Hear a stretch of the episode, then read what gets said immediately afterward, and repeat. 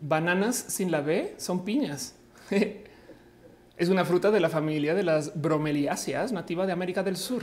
O sea, no son de Hawái. Me estás diciendo esto. Wikipedia, esta especie de escaso porte con hojas duras y lanceloadas desde la cola hasta un metro de largo.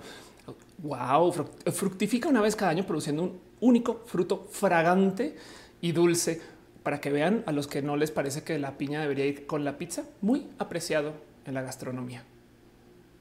Tomen eso. y vamos a hacer show.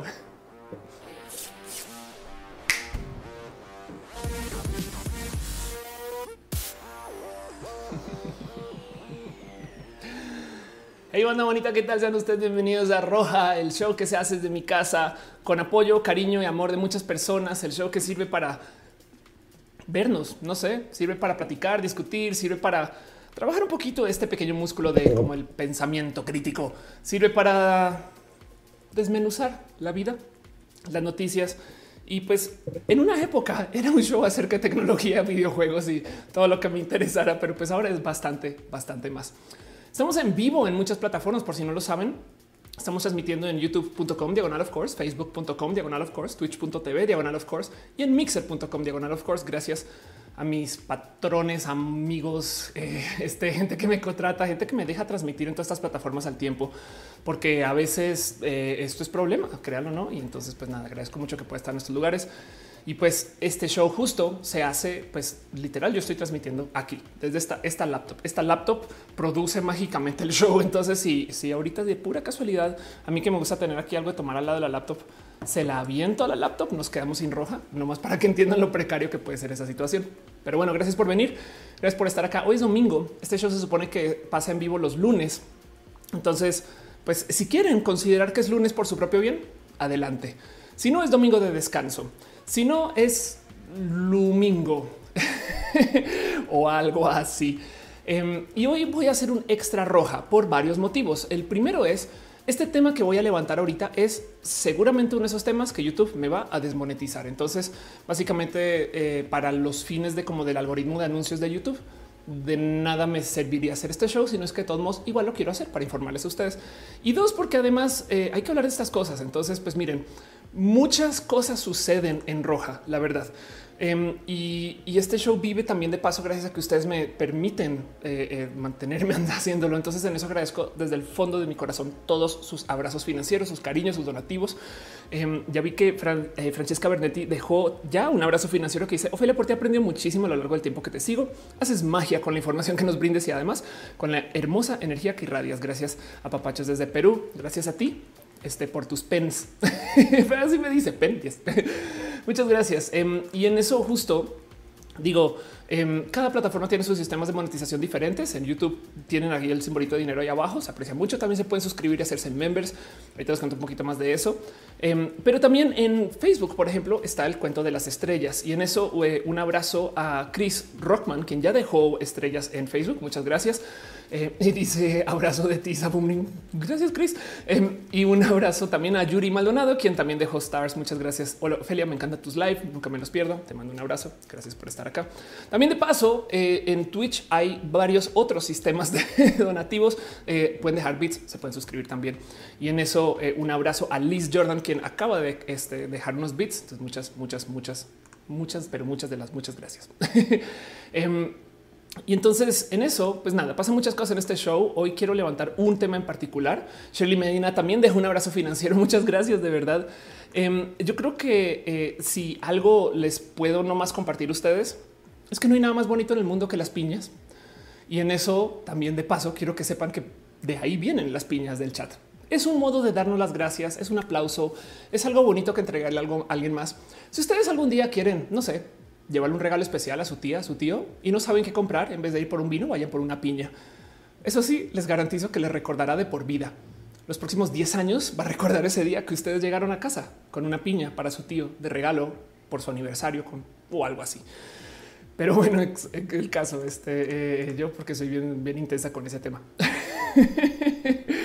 y pues en eso justo em, suceden muchas cosas eh, eh, por fuera de roja también, motivo por el cual eh, manejo un Patreon. Patreon es una plataforma para que ustedes puedan dejar también sus abrazos financieros literal por suscripción. Entonces aprovecho también para las gracias a estas personas que dejan sus cariños mensuales desde Patreon. Santi Curí, Arturo Ale, Ana Navarro, analógicamente Patreon desde tiempos inmemorables, Aflicta, Ignis 13, Francisco Godínez y Trini de Patacoins. Ya voy a decir Patreon fundadora básicamente porque lleva acá mil años.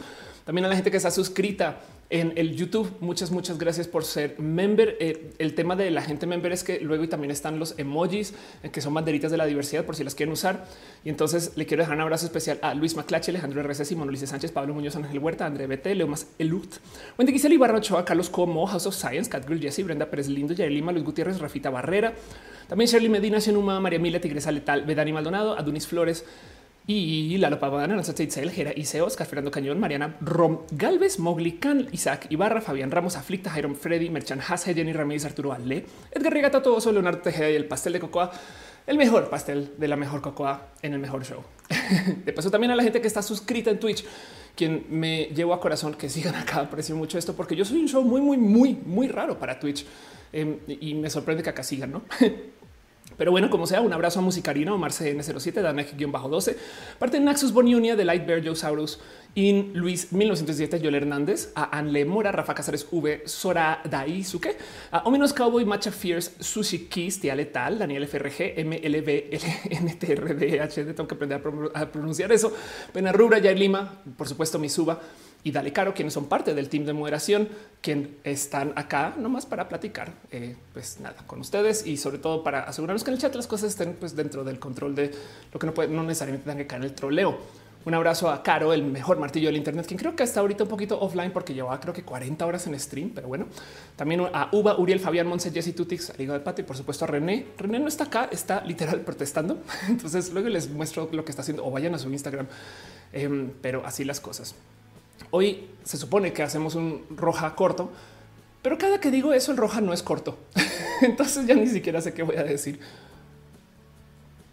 Pero bueno, dice eh, Uva, es un roja extra. Exacto. Hoy es un roja de un tema en particular por aparte, porque es muy probable que este video, si no sobrevive, el, eh, o sea, si este video sigue mañana publicado en YouTube y no tiene problemas y no está todo flagueado eh, y, lleno de, reportes y cosas, me sorprendería. Entonces, qué chido, porque hoy quiero pues, mostrar cosas que normalmente no traigo tanto este show, solamente que lo que estaba pasando esta semana pues, ha sido espectacular. Y yo creo que hay que platicar de esto porque hay cosas muy bonitas, y cosas horribles y pues hay que platicar. En fin, dice eh, Karina, ¿qué dice tu taza? Esta taza me la regalaron. Antes era una pleca en este show porque a las 11 de la noche más o menos llegaba siempre alguien a decir es hombre o es mujer. Entonces hice una pleca que decía sí, soy mujer trans. Em, y entonces nada, abajo salía la pleca y pues ahora ya me regalaron la taza. Muchas gracias. Y pues es la, es la taza de roja, de hecho. Pero bueno, dice FT roja corto es de 3.59, no de cuatro horas. Exacto. Pero bueno, sean ustedes bienvenidos, bienvenidas a este show. Este show este, va a levantar solamente un tema en particular. Entonces, em, ¿por qué no nos vamos de una vez con este tema? y que vaya la historia que les tengo. ¿eh? Dice Nadicul que le gusta la taza. Dice Manuel Sobre mañana es el cumpleaños de mejor amiga. Dile que un abrazo y así las cosas. Vámonos con nuestros temas y hablemos un poquito de la historia racial estadounidense.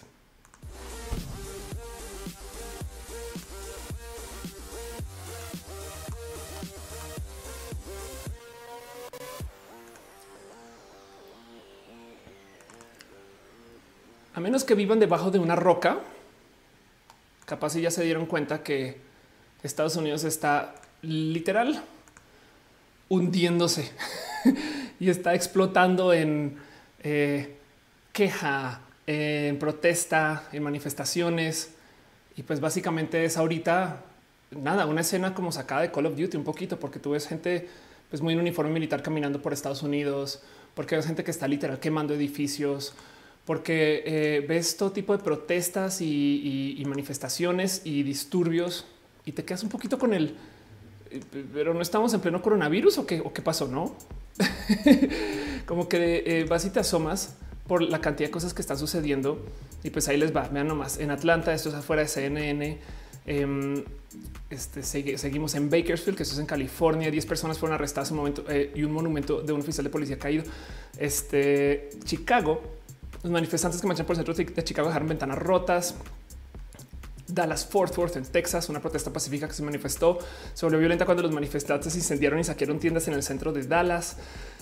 Ah, de Moines, en Iowa, Denver, Colorado, los manifestantes incendiaron botes de basura, contenedores de basura.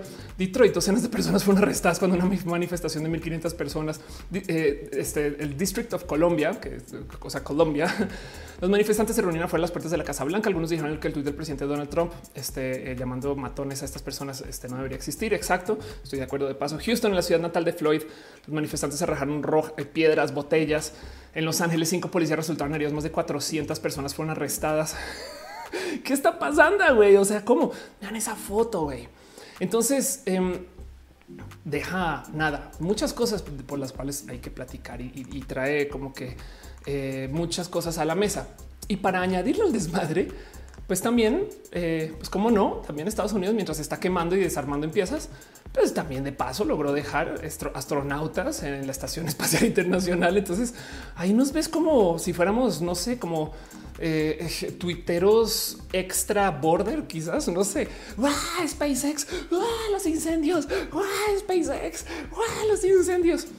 Y, y, luego hay que tomar en cuenta que también, em, pues no es la primera vez que sucede algo así. De hecho, esto es una historia muy, muy, muy recurrente en Estados Unidos. Yo creo que por eso hay que hablar de esto tantito más desde como que desde lo histórico que como lo que realmente eh, está sucediendo. Bueno, digo, eso también lo vamos a ver, pero pues también si nos fijamos solamente en lo que pasó la semana pasada, vamos a perder muchísimo contexto.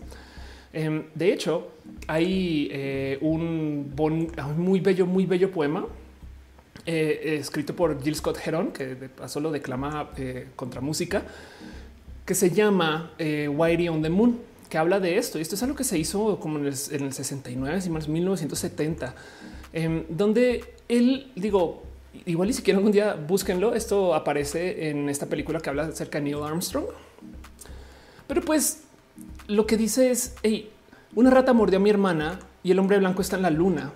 No puedo pagar las facturas del médico pero el hombre blanco está en la luna. Y entonces habla un poco de cómo, güey, aquí estoy, aquí está esta gente afrodescendiente o este, negra, no porque también igual no necesariamente eh, son, son o viven de modos identitarios descendientes, sino que pues simplemente son estadounidenses, estadounidenses negros. Aquí están este, viviendo de un modo que les es sumamente injusto. Y al otro lado, Estados Unidos está celebrando que llegamos al cielo, no? Entonces hay mucho que platicar acerca de lo compleja que es esta como vida y cómo están puestas las cosas ahorita desde lo social. Y como este show roja, yo creo que ya se volvió un show que levanta temas de índole social, como desde hace como dos años. Entonces voy a levantar este tema este, digo, no más para platicarlo, porque no quiero poner en duda los beneficios de ir al espacio. Saben, no estoy aquí para decir, güey, no, no hagan eso y más bien enfoquémonos en los programas de índole social, porque si se tratara de eso, entonces más bien pues sería más chido que no inviertan en programas de índole militar y entonces pongan eso en lo social. Pero eso ya no puedo, o sea, ¿qué, puedo opinar yo de eso? Ni siquiera soy estadounidense, pero sí quiero remarcar el cómo cuando se trata del pacto de la sociedad, hay dos historias, sobre todo en Estados Unidos, y es impar Leo un poquito sus comentarios. Dice eh, Jesús que si se está grabando, que se está grabando esto, si se está grabando esto. Y Sofía Paso que si tengo un tatuaje debajo de mi reloj, tengo como cuatro tatuajes debajo del reloj. Pero sí, dice Alfonso Quiroz, es verdad que la raza negra son más racistas. Eso yo creo que es un comentario racista de por sí. Em, dice la Esfinge, Los Ángeles está hecho un desmadre. Mrs. Nichols dice que en San José, California, toque de queda. Lucas Mayor, todo el mundo está embobado con Anonymous, em, lo cual creo que comprueba la necesidad de, que de Anonymous en general, ¿no? que les creen mucho. House of Science dice la llegada del hombre a la luna y los MLK riots. Exacto. Alfonso Quiroz dice el racismo nunca va a dejar de ser. Alfredo Randall dice no hay pandemia. No he a nadie que eh, y hasta ido a los hospitales y nada. Y creo que es falso. Eso es una mentira.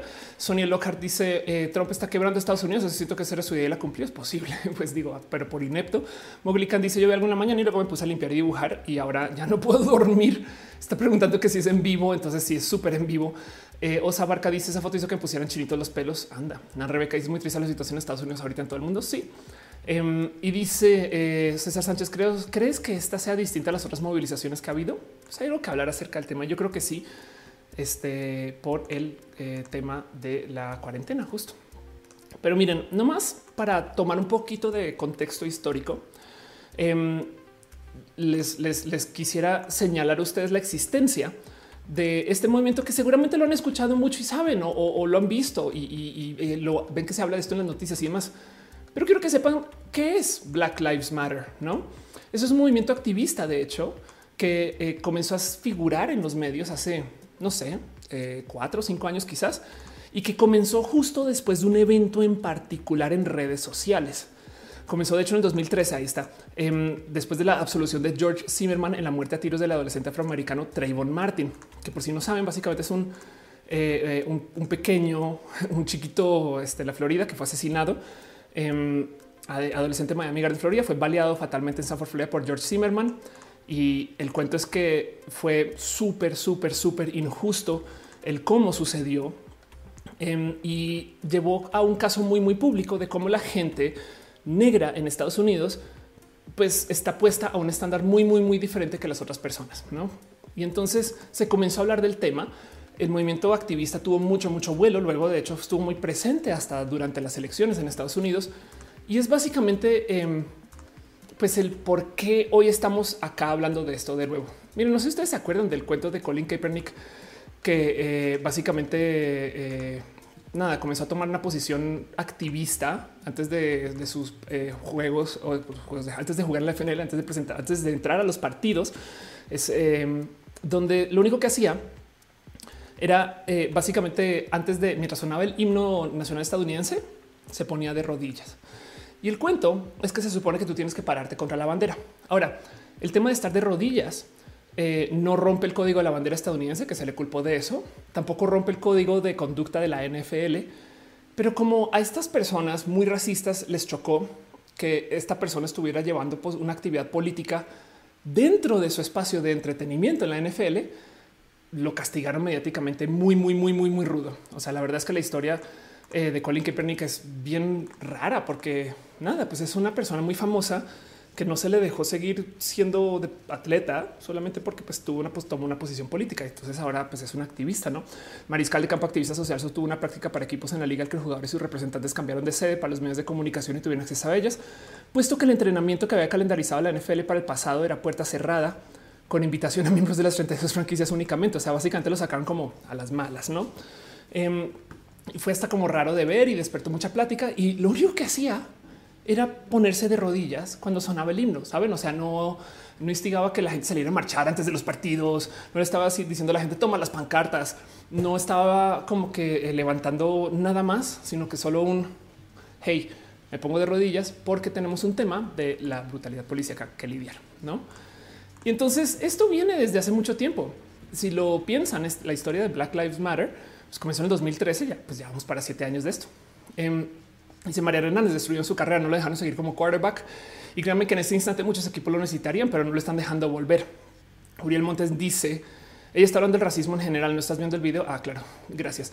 Eh, House of Science dice nosotros somos la generación de mazapán. Anda total. Eric Campos dice 2000 años en el año de revolución para todo el mundo. Pues lo ha sido hasta ahora, nomás por la cuarentena. Sí. Eh, León Ramones dice vio Nueva York esto hasta la madre del COVID y encima este tema. Pues sí, de hecho, en Nueva York es donde las cosas están rudas otra vez. Pero pues es que Nueva York es una ciudad con alta energía. Rafita Barrera dice deberías hacer videos para suscriptores sin censura y muchos temas sin hablar por medio de YouTube. Pues hoy, hoy estoy haciendo un poco de eso. Por eso, de hecho, es un video por aparte para no arruinar todo otro roja solamente porque levante este tema aquí. Lu Place eh, IT dice, pero como la gente negra desde hace siglos ha sido la más discriminada por parte de los blancos, la mayor parte del racismo se da en gente blanca. Eh, dice House of Science Trayvon estaba comiendo Skittles. Ángel Morales dice que usan a Trump de participar en una red global de, eh, de, sí, de pedos hace mucho tiempo. De hecho, Sasquatch dice eso el comentario del hospital. Te invito al hospital que trabajo para que cuentes eh, las mortajas que usamos a diario. Anda. Eh, Rodrigo dice que se va a hablar, de anónimos. Exacto. Roberto dice el racismo, todos los tenemos. Eric que ahí se vuelve a Platzi. Eh, sería bonito, pero pues este, vamos por caminos diferentes. Platzillo. Licitadas dice saludos desde Madison, capital de Wisconsin, donde tenemos el toque de queda. También Alfonso Quiroz dice los negros me parecen personas bellas, su visión en mi piel me parecen chéveres. Y dice Gabriel Felipe, ¿por qué los estadounidenses son tan sesgados por sus costumbres? Bueno, mira, en México también mucha gente, o sea, es, el tema del nacionalismo más bien, solamente que Estados Unidos tiene mucho poder mediático y por consecuencia son muy opresivos desde su cultura porque la gran mayoría de las películas que tú ves, por ejemplo, son estadounidenses. Entonces te llega mucho más la cultura estadounidense que, por ejemplo, digamos, no sé, la cultura iraní. Simón Yepes dice: ¿Te diste cuenta de la muerte de la chica trans en Colombia? Sí, por supuesto, estuve tuiteando mucho de eso. Pero hoy quiero hablar más bien acerca de todo lo que está pasando en Estados Unidos y mañana levantamos esas otras historias y demás. Entonces, para darles un poco de contexto justo, ya les expliqué lo que es Black Lives Matter y búsquenlo y tenganlo presente. Quiero entonces traerles a ustedes a la historia de Amy Cooper. Amy Cooper eh, eh, fue, o sea, es una mujer, eh, supongo que neoyorquina, porque igual y bien que bien que resulta que no es de allá, pero bueno, el caso es que estaba en Nueva York y estaba caminando por Central Park, donde en algún momento se topa con un hombre negro que estaba en Central Park y entonces comienza a nada, pues ve que él le dice a ella, hey, tu perro no está amarrado con correa, por favor, amárralo con correa y se vuelve un, intercambio, o sea, horrible. O sea, eso es como que degenera un intercambio horrible.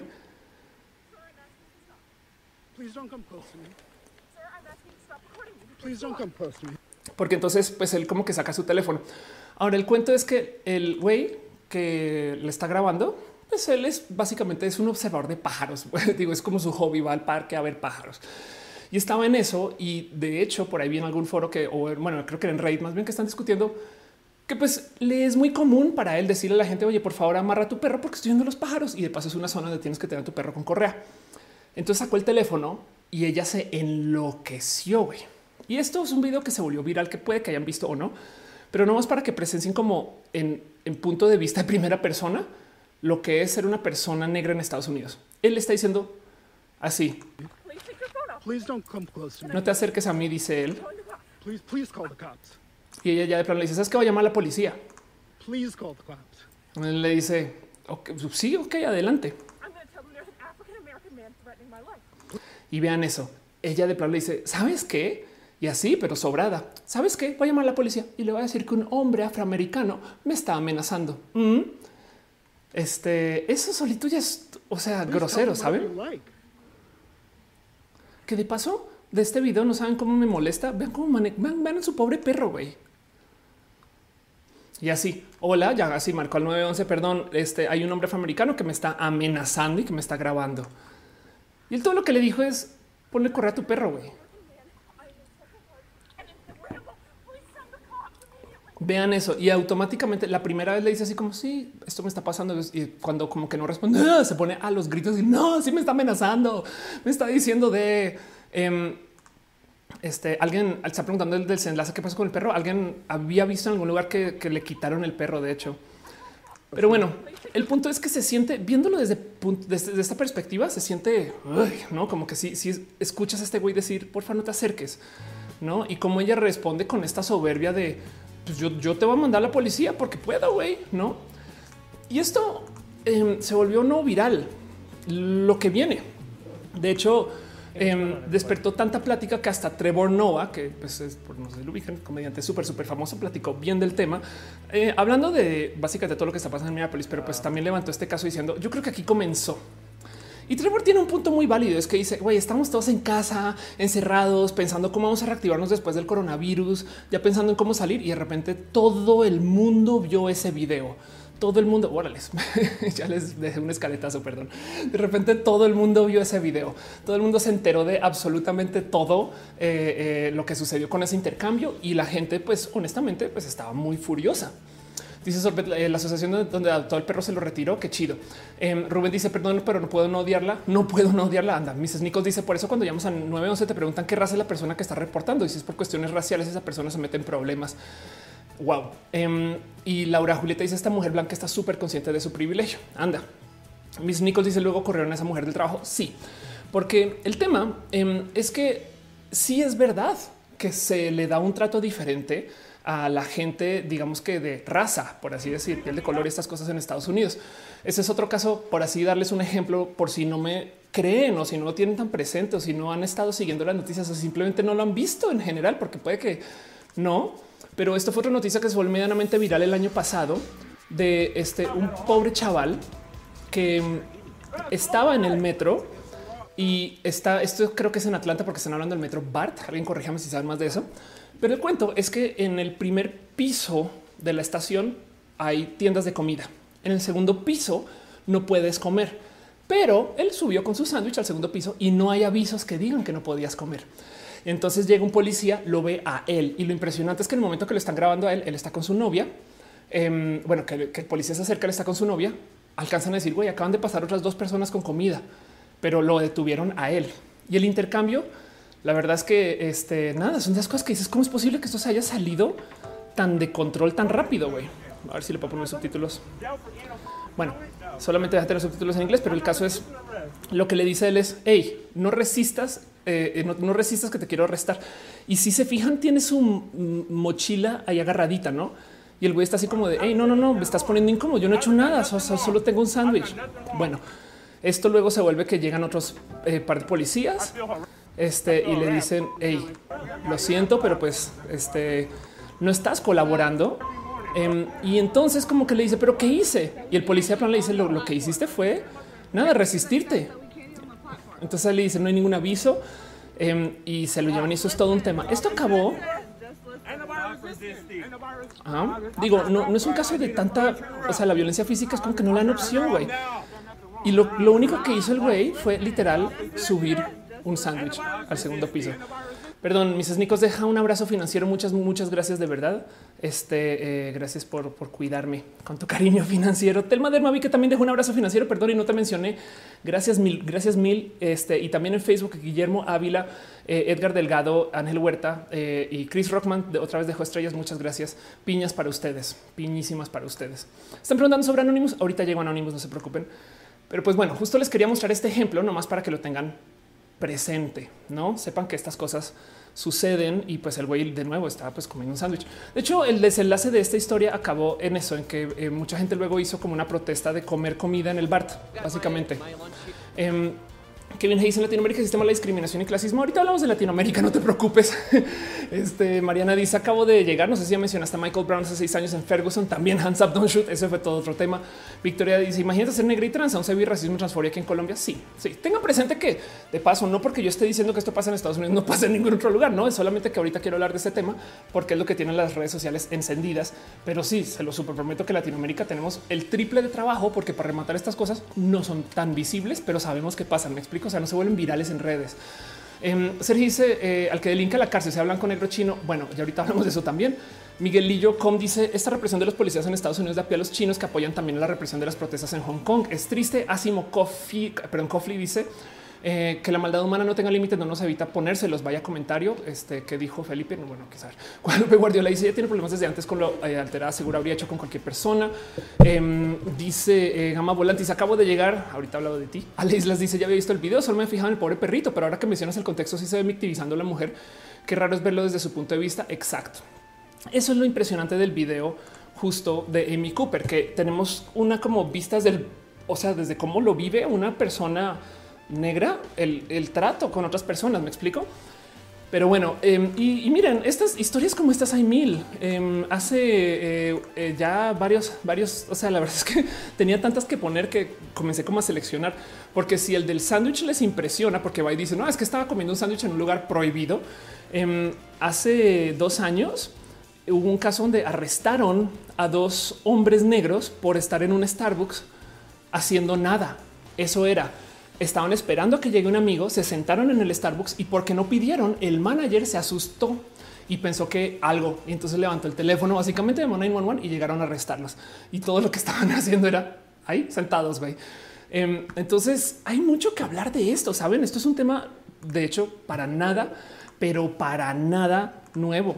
Em, es más, el cuento con, con como que la brutalidad policíaca o con el eh, el abuso de poder de la gente eh, de la policía en Estados Unidos contra la gente negra em, viene desde hace mucho, mucho, mucho tiempo, porque pues nada, Estados Unidos está lidiando justo con un tema racial muy presente. De hecho, en el príncipe del rap, o sea, para que entiendan, esto es eh, que cuando, cuando fue el príncipe del rap, esto es como el 96. Acá tengo en mis notas. En el príncipe del rap hay una escena donde tienen este jazz em, y por algún motivo está en la corte y entonces le dicen, oye, puedes bajar las manos, no? Y entonces él dice, no, no, no, no, o sea, yo, yo no voy a bajar las manos porque ese güey tiene un arma. Y lo siguiente que sabes es que de repente me deja acá seis tiros en la espalda, no más por pues, darme así como un aviso adelantado. No, entonces yo prefiero, yo prefiero, no, no, yo prefiero mantener las manos arriba porque estoy al lado de un hombre con un, hombre blanco con un arma. Así las cosas, no? Y eso fue en 96. Wilbur de Cat dice: Ya me comentó las uñas. House dice: Cada dos mujeres trans estaban esperando el camión y las detuvieron por prostitución. No mames. Alexis dice: Este roja es extra, es extra. Glyph dice: Aguanta el príncipe del rap. Exacto. Dokis dice: Hola. Um, dice Penun Craze, fuera de tema off, te quiero contar por lo que pasé. En noviembre me caí la bicicleta mientras trabajaba en picada del cerro, me fracturé, es lo que el hombro. Fueron tres meses de dolor puro, sin dormir, me dolía con caminar, mi mente se rompió, tuve ataques de ansiedad, ira, depresión, llegué a sentirla mientras lloraba. Ya estoy mejor. Qué bueno, qué bueno saber eso, aunque me diagnosticaron con síndrome doloroso regional complejo, que es mal funcionamiento del sistema nervioso. Wow, vaya historia. Lo siento mil. Y, y, sí, este nada, el tema de lidiar con dolor es tema, pero pues qué bueno que sigues acá. Este, y gracias por estar en roja de paso. Eh, después hablamos de esto fuera de roja si quieres. Rubén Tamarit dice el año pasado mi exnovia se dio cuenta cómo existe la discriminación para la gente morena negra aquí en México. Está muy sorprendida lo que le dije. Esto es todos los días de mi vida. Exacto. Wilbur de Cat eh, dice ya me comito las uñas. Hato Remo dice el clasismo es una alternativa al oprimido por su raza. Digo, los latinoamericanos siempre nos discriminan por nuestro color. El clasismo está más presente acá. Yo creo que la verdad es que hay es más una, o sea, no es una competencia de dónde hay más y dónde hay menos. ¿eh?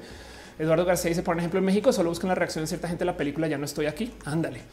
Eh, Marcy Schneider dice América Still Racist en el video de ContraPoints acerca de cómo la estructura racista sigue presente. Em, y Laura Julita dice sí, las empanadas, malditos policías. Ándale. Eh, alguien me acaba de decir que me veo Mandis dice me veo potra, que creo que eso es bueno. Esperemos que sí. y entonces lo primero que sale a luz cuando hablas del tema de justo de la gente, pues nada de piel de color negra, em, es el cómo pues es que igual estaban haciendo cosas que no deberían de hacer, no? El problema es que si, si perfilan, me explico. Em, el problema es que estadísticamente hablando, si persiguen más a la gente negra.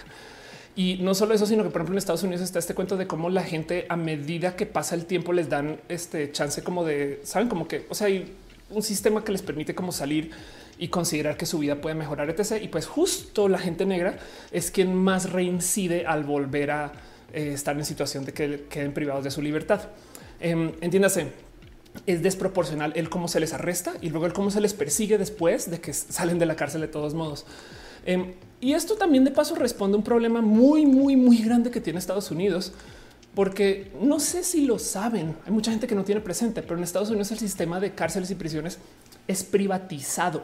Em, de hecho, a eso de como 1980 eh, se comienza la era de la privatización de las prisiones y entonces eh, comienzan a llevar gente a la cárcel por la guerra contra las drogas. Esto quiere decir que hay empresas que, pues nada, que sacan dinero del que la gente pues se esté comportando mal en la calle. No digo, si quieren asustarse, cada vez que hay un tiroteo se disparan las acciones de las empresas que hacen pistolas, saben?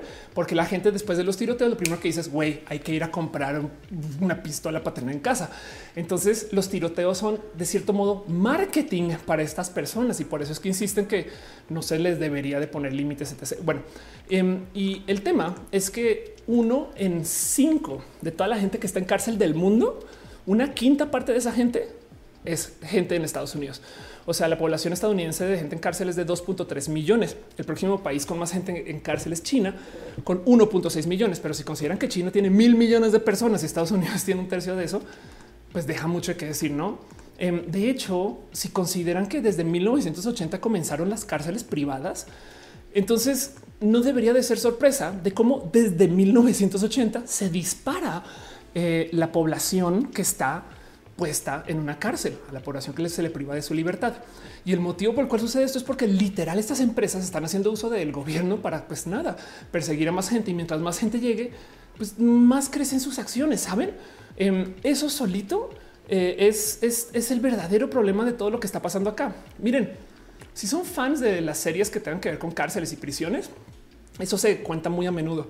Por ejemplo, en Orange is the New Black, tienen momentos donde dicen que se tienen que ir como de cierto penitenciario a otro, a otra cárcel, estas cosas y hablan de cómo las reglas cambian. El motivo por el cual las reglas cambian es porque son franquicias diferentes o porque son este, eh, empresas que tienen simplemente nada, pues que se tienen reglas diferentes, pero que no es el gobierno. Me explico. Entonces, por supuesto que le beneficia a la industria de las cárceles y las prisiones el tener policías que sean así de represivos y el alimentar de paso el odio, la segregación, el que no sé, por ejemplo, si se legaliza la marihuana, por así decir, por dar un ejemplo, la gran mayoría de la población que entra a estas cárceles igual eh, y no tiene el por qué estar ahí, ¿saben? Así que es muy probable que la gente que administra, las empresas que administran estos negocios, pues se dediquen a hacer un chingo de activismo, a donar dinero, a hacer lobbying o a pagarle a políticos, pues para que no se legalice la marihuana, no nomás para que piensen. Esto solo en Estados Unidos de paso. ¿eh? Dice Proxicol de los 60 a los 80 siempre había crímenes de asesinato. Los primeros sospechosos eran afro. Ándale. Em, dice Edwin, la policía en Estados Unidos es racial, en la policía usa porque se sienten poderosos y les dices algo. Exacto. Dice César Sánchez, además es un tema politizado de la estrategia del Partido Republicano para ganarse votos total. Y si eh, Chia, si a Links dice otra manera para tener gente bajo trabajo forzado, totalmente de acuerdo con eso. Dice Karen Landa, ¿qué opinas del video de Anónimos? Ahorita habla de Anónimos, no se preocupen. Sergi eh, dice, aunque siempre estamos por los intolerantes, los que no aceptan otros seres humanos. Entonces, dos. Dice que llevo raras está en vivo. No, a menos que YouTube me lo haga bajar, pero lo dudo. Felipe Monto, más bien lo más probable es que YouTube me lo desmonetice y ya. Y en eso aprecio sus donativos financieros. Felipe Montoya dice es interesante porque la ABC tiene una serie dedicada a este tema, aunque la, eh, lo tapa con un hoyo del sistema judicial. How to get away with murder. Magaragón dice también hay cosas reprobables en, las manifestaciones. Manifestantes asesinaron a golpes a un hombre blanco que defendía su negocio. Y sí, me gusta mucho que uses el manifestantes porque es, es práctica común hacer uso de gente golpista que haga ver mal a los manifestantes o que disparen este, eh, eh, las complicaciones durante las manifestaciones porque automáticamente se le culpa a la gente que se está manifestando de haber hecho el desmadre. Y si lo piensan, y esto ya es poniendo nuestro sombrerito de la teoría conspirativa de, metal, no nuestro sombrerito de aluminio, pero pues sería un buen negocio pagarle a alguien para que vaya a hacer un desmadre en plena manifestación y que luego esa manifestación resulte en tanta gente, este, pues por lo menos arrestada, que tiene que trae dinero. De paso, todos esos arrestos de algún modo u otro le llevan dinero al sistema o del otro lado que pues también deslegitimizan la mera marcha. Entonces, pues bueno, dice Daniela que le gusta mi cabello. Muchas gracias. Teresa Castillo dice Lupita Nyong'o dijo que no le gustaba México porque cuando vivía acá sentía que la gente se burlaba de ella. Ándale, están hablando de ContraPoints que es lo máximo, lo máximo. Estoy totalmente de acuerdo. Rafael Vázquez, Raquel Vázquez, Ophelia, Raquel Vázquez Rivera dice con lo anónimo se desata también los rumores y la desinformación como lo de Pizzagate. Sí, de acuerdo. La reseñadora dice Grace Aratobi, los papás de William lo enseñan a que levante las manos frente a un policía porque le explican que quieren que llegue siempre a casa y era una persona de raza negra. Exacto. Que de paso, y fíjense que todavía ni siquiera he llegado a lo que pasó, no del motivo por el cual estoy haciendo este stream. Si les puedo dejar una recomendación, vean esta serie que se llama When They See Us. Así nos ven. Es una miniserie que está en Netflix. Em, de hecho, la hizo Ava eh, eh, DuVernay, Ava, sí, este Duvernay, perdón Em, que cuenta la historia acerca de los Central Park Five. El caso de los cinco de Central Park es un caso súper, súper famoso que le tocó más a nuestros papás, donde eh, pues va la historia a una mujer que estaba trotando en el parque, eh, la violan y la asesinan. Y justo en lo que sucede su asesinato está sucediendo un evento como reunión de gente negra no muy lejos, de jóvenes. Y entonces resulta que pues llega la policía, y como que aprovechan para tratar de agarrar a quien sea. En ese proceso deciden, la neta, arbitrariamente agarrar al cinco que pudieron como encontrar así fácilmente porque no tenían como a nadie e hicieron un show ridículo de cómo el problema era racial. Y eran estos cinco chamacos, pero pues algunos eran menores de edad. Entonces, esto se volvió no famoso, sino famoso, soncísimo porque pues despertó este cuento de cómo no puedes estar segura ni siquiera en Central Park em, y de cómo eh, eh, los, niños negros desde chiquitos ya son culpables y no sé qué. Y es una cosa, fue, es una historia tan injusta porque, por ejemplo, la negociación de la policía con los papás era contra papás que no podían ir a hablar por sus niños porque tenían que trabajar, ¿no? O sea, había mucha como injusticia hasta en el mero proceso de eh, el cómo los policías pues básicamente agarraron a algunas personas y las pruebas para liberarlos aparecieron muchos años después. De hecho, el otro motivo por el cual esto se volvió tema tema es porque Trump aprovechó el caso en ese entonces, estoy hablando en los noventas, para pedir la pena de muerte para estos casos. Entonces Trump eh, eh, en ese entonces solamente como este Playboy de Nueva York, básicamente se volvió muy mediático en ese entonces porque se volvió pues este activista de la pena de muerte. No, em, esto es de nuevo por si por si no lo vieron When They See Us. Se la súper, súper recomiendo. Es muy bonita. Está, está bien hecha porque además Ava DuVernay es una persona que eh, pues, viene de esta como cultura racializada. Entonces tiene muchas historias que contar desde aquí. no es una documentalista que dice, oh, así fueron los hechos, sino no es de güey, es que lo vimos en la comunidad, ¿no? Y así lo sentimos. Es muy chido, es muy bonito. Em, y pues no olvidemos que si bien Trump en ese entonces ya estaba presentándose como esta pues, persona que estaba en contra de eh, la gente, raza, de color, etc., todavía sigue siendo un presidente o pues como presidente ha tomado todo tipo de actividades para pues nada, hacerse como suavemente, aunque pues en este caso pues ya saben que el tibio ya es una posición, porque no, no lo pronuncia en el abierto, no dice yo soy un supremacista blanco, pero cuando hay dilemas con supremacistas blancos como que dice, bueno, bueno, bueno, bueno, a ver, a ver, a ver, no todo el mundo se está comportando, o sea, bien aquí, ¿eh? o sea, hay gente mal en ambos lados, ¿eh? o sea, y entonces el punto se puede entender como él simplemente diciendo, hey, no todo el mundo es perito, no todo el mundo es perita en dulce, pero en un caso de discriminación, pues esa es una posición tibia que evidentemente nada muestra que tiene sesgo hacia el lado opresor. Y entonces hay en mil millones de historias y momentos y situaciones donde Trump se ha posicionado a favor de los supremacistas blancos, pero así como que medio sin decir, pues es el presidente, entonces tampoco puede salir a decir soy el presidente de la, supremacía blanca, pero parecería, ¿no? Altair Castro dice, eh, eh, perdón, te perdí. Aquí está Ava DuVernay, tiene muchos trabajos súper interesantes. Selma 13, ambas en Netflix, y eso es verdad. Este dice ese verdugo Paloma. Tengo muy poco siguiéndote y la verdad me rapa tu personalidad. Posiblemente nada que ver con este tema. Por favor, checa los grupos maps. Esos son esos grupos de los que hablas son falsos, son trolls eh, de 4chan que llevan algo así como más de 15 años haciendo este chiste y siempre se ríen y se mofan en foros de cómo la gente cae. Entonces, eh, pues nada, así las cosas. Dice eh, Cadmiel Jiménez de un abrazo financiero. Muchas gracias, Cadmiel. Gracias por apoyar. De verdad, de verdad, gracias por ser parte de esto. Em, y gracias también a la gente bonita que en Facebook está compartiendo todo esto. Leumas Elut deja estrellas. Entonces, muchas gracias por tus stars.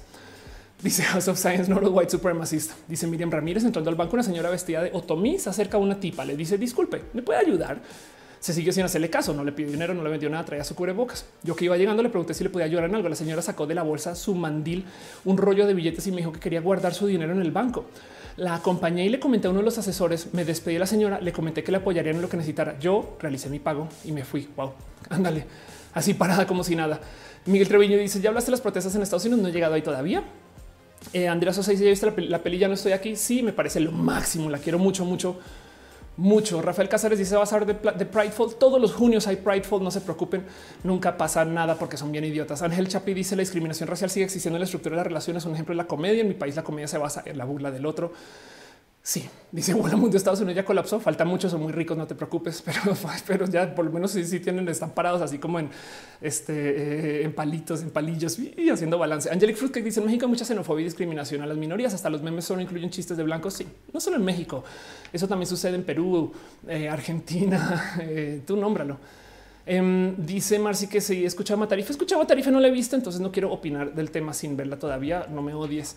Santi Romero dice qué mundo real que vimos. Trump es presidente. Exacto. Yuri Maldonado dice en Estados Unidos en Universal Studio en noviembre del año pasado en la fila de un juego me tocó una señora racista que dijo en inglés cómo gustaría pedirle su ID a todos estos para ver si son legales y solo me limita a referirme decir en inglés a mi esposo, pobre señora inculta, me da lástima, todos que hablamos cuando menos dos idiomas y tenemos el dinero para ir y venir de su país al nuestro total. De acuerdo. Rodrigo Díaz deja un abrazo financiero. Muchas gracias, Rodrigo. Gracias por esto. De verdad. Nadie cool dice: Podemos decir que los policías consiguen clientes a costa de lo que sea las cárceles de empresas privadas. Podríamos decir eso, pero pues nada, pues sí, lo, dijeron ustedes. Yo no, o sea, yo, yo, yo aquí son las cosas que, pues, de nuevo, justo Miren, la situación de la tensión racial en Estados Unidos es bien. O sea, miren, en Forrest Gump se habla de esto, saben, esto viene de los 60 em, y, lidia con, eh, pues nada, una larga historia que tiene Estados Unidos con este tema, pero no solo Estados Unidos. Evidentemente, esto pasa en todos lados. Es más, México en particular, pues por supuesto que también tiene todo tipo de problemas, sobre todo con esto de la brutalidad policíaca, que es de lo que quiero hablar. México en particular, por ejemplo, hace nada tenía protestas porque pues aparecieron casos de la policía violando a mujeres, güey, ¿no? Entonces, pues sí te queda un poquito de, a ver, ¿cómo es eso que la policía viola? no, no supone que la gente que nos está protegiendo y evidentemente se hizo muy poquito. La verdad es que la respuesta en la Ciudad de México es que ahora hay una fuerza de mujeres policía que de paso ahora de modos muy raros es la fuerza que convocan cuando hay protestas de temas de feminismos. Entonces es raro de ver, pero pues bueno, en fin. Eh, Altair deja un abrazo financiero. Muchas gracias, muchas, muchas gracias. Es de Recosta. ¿Y se crees que se puede reelegir Trump? Sí, desafortunadamente sí. Cadmiel Jiménez dice: Mi papá es un jubilado, creyente del capitalismo a morir, pero odia al presidente de los Estados Unidos. Nunca me he sentado a discutir con el trasfondo de eso. Ándale. Y dice Misael que arriesgar en visita a la cotorriza. Ve la cotorriza, tranqui, que esto va a quedar en grabado después. Angelic Fruit dice el año pasado en Praga tenía que decirle a la gente que soy mexicana para que me trataran mejor, ya que pensaban que era de Asia o Medio Oriente. Wow, qué raro eso, güey. Pero bueno, em, de paso, miren, si les interesa el tema de cárceles, prisiones, eh, gente privada de su libertad, les dejo una recomendación también. Esto es en México. Eh, chéquense con la gente bonita de Reinserta. Reinserta hace un chingo de cosas muy bonitas porque también lidia con la cultura del tener a la gente en cárcel. Reinserta de paso habla mucho acerca justo de los procesos del reformar y de cómo la gente en último se tiene que reinsertar a la sociedad. Recuerdo haberle escuchado una vez esta estadística Saskia Niño y Rivera, quien está aquí en el centro de la imagen. Um, y, no la recuerdo muy bien, pero entonces si, la cago con el número, corríjame eh, si se lo sabe mejor. Pero bueno, topó Saskia que cuando la gente entra a, a, pues bueno, cuando la gente queda privada de su libertad en México, en el sistema penal mexicano, están en cárcel un promedio de como hasta 16 años. Entiéndase, nadie, y es lo que esto sí era el punto de lo que decía Saskia, absolutamente nadie se pudre en la cárcel. Saben, la gente va, pasa por los procesos y sale tipos diferentes, pero en promedio 16 años.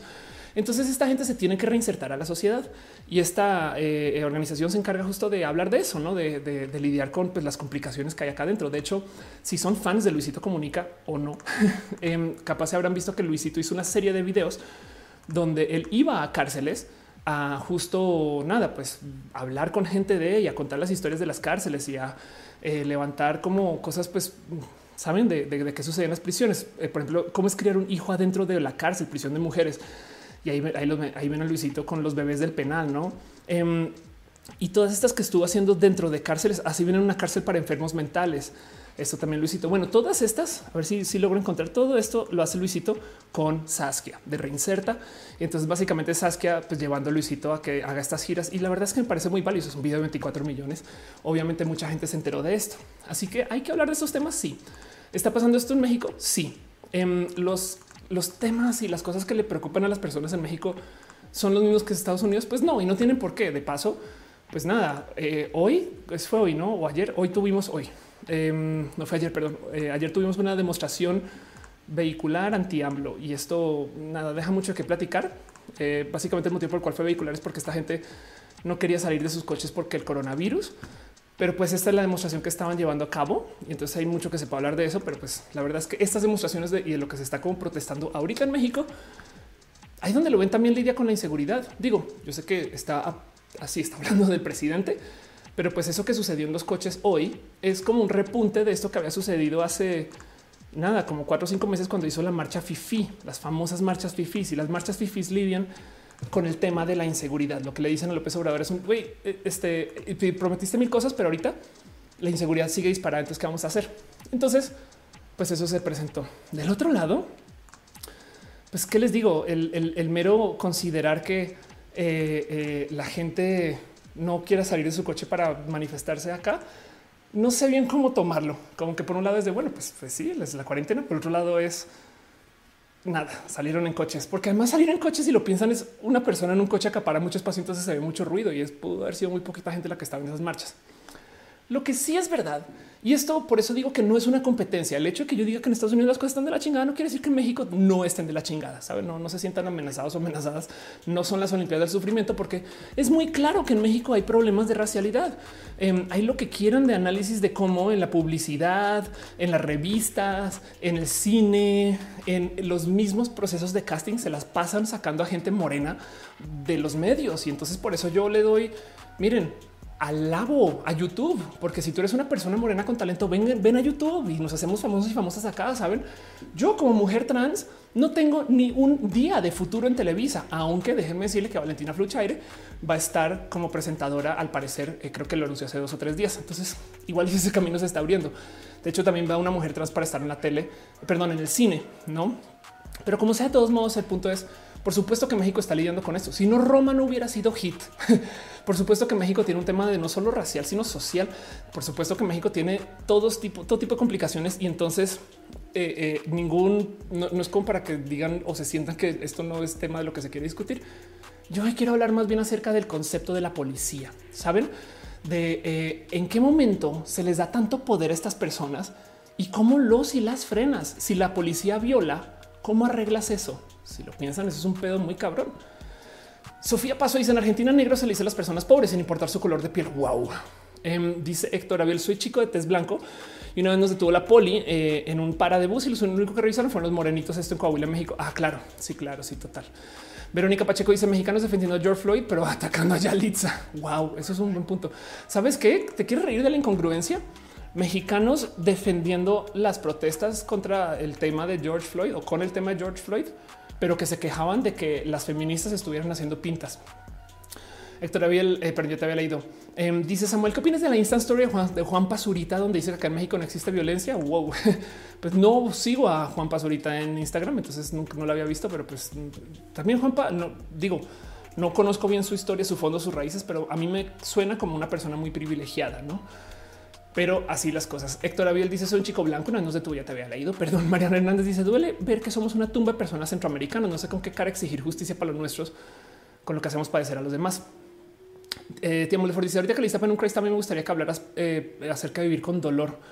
No conozco a una persona que tiene una condición crónica que le hace vivir con dolor, entonces me tendría que informar mucho del tema pero prometo lo levanto. Lo quizás eh, tengo un roja por ahí de temas de neurodivergencias, entonces es posible. Rebeca Jara dice en México cuando alguien dice naco está siendo racista y clasista porque tienen metido en la mente que los nacos son gente de piel oscura y cuyos estándares de moda no se ajustan al modelo europeo. Totalmente de acuerdo. Sí. Esas cosas, todo eso hay que deconstruirlo y hay que enfrentarlo y hay que verlo y hay que por eso yo se celebra tanto de mi rancho a tu cocina. Saben, le estamos dando poder a una persona que no hubiera tenido esa luz ni esa cámara y sobre todo esos ingresos eh, entonces, eh, de nuevo, por eso le repito, olvidemos a los medios masivos, a la chingada, adiós con el cine y la tele, vengan todos, todas y todos para YouTube, que aquí sí se puede ser, si lo piensan, ¿no? Alfonso dice, yo le digo negro a mi amorcito de cariño. Eh, me dice, entramos a un quien vigila el vigilante. Exacto. Acnevo Castro dice, decir que una, una marcha fifi, no estamos hablando justo que no deberíamos hacer esas diferencias en México. Sí, digo, por eso decía este apodada de pero sí, exacto. Em, el punto de la marcha. De hecho, eh, decirle marcha Fifi no solo hace daño con la división, sino también hace daño en considerar que las tres o cuatro marchas eh, igual y hablaban de temas diferentes.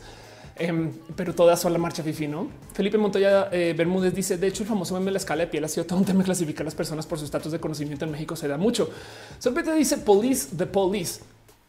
Mundo dice yo soy apiñonado clarito nací en café ese negocio le dan trato preferencial a los blancos en vez de mí y no soy tan moreno. Dice este eh, ¿cómo recomienda superar la depresión en estos tiempos? ya vamos a comenzar a tener más movimiento, pero sí recomiendo darle, hacerle caso a tu salud mental. Si un día quieres dormir, duerme. Me explico. O sea, no te castigues encima de que están pasando las cosas. Cristian Méndez dice: Recuerdo un capítulo de Criminal Minds en México donde se le encargó a la policía atrapar a un hombre que se vestía de mujer y lo que hicieron fue llevar los travestis, gays y demás a la comisaría. No mames, güey, qué pinche capítulo tan roto, güey. Eh, Ana Hernández dice: Puedes tocar el tema de la purga? No, no sé de qué me estás. alguien me dijo de la purga hoy en la tarde, pero no, no recuerdo bien. Igual y ahorita le busco, pero como sea. Eh, Mauricio Gallo dice en los lugares que no son centro de la República, Naco se refiere a persona ignorante. A ver, Naco viene de Totonaco, es otro modo de decir indígena. Entonces, cada que ustedes dicen eso, pues básicamente le están diciendo a una persona, eres como un indígena. Y eso, pues para el mundo eurocentrista, es un insulto. Que de paso, ¿cuántas cosas usamos en el lenguaje que vienen de cosas que son realmente pues insultos? No te rajes, rajarte quiere decir no seas como una vulva, no seas como una mujer.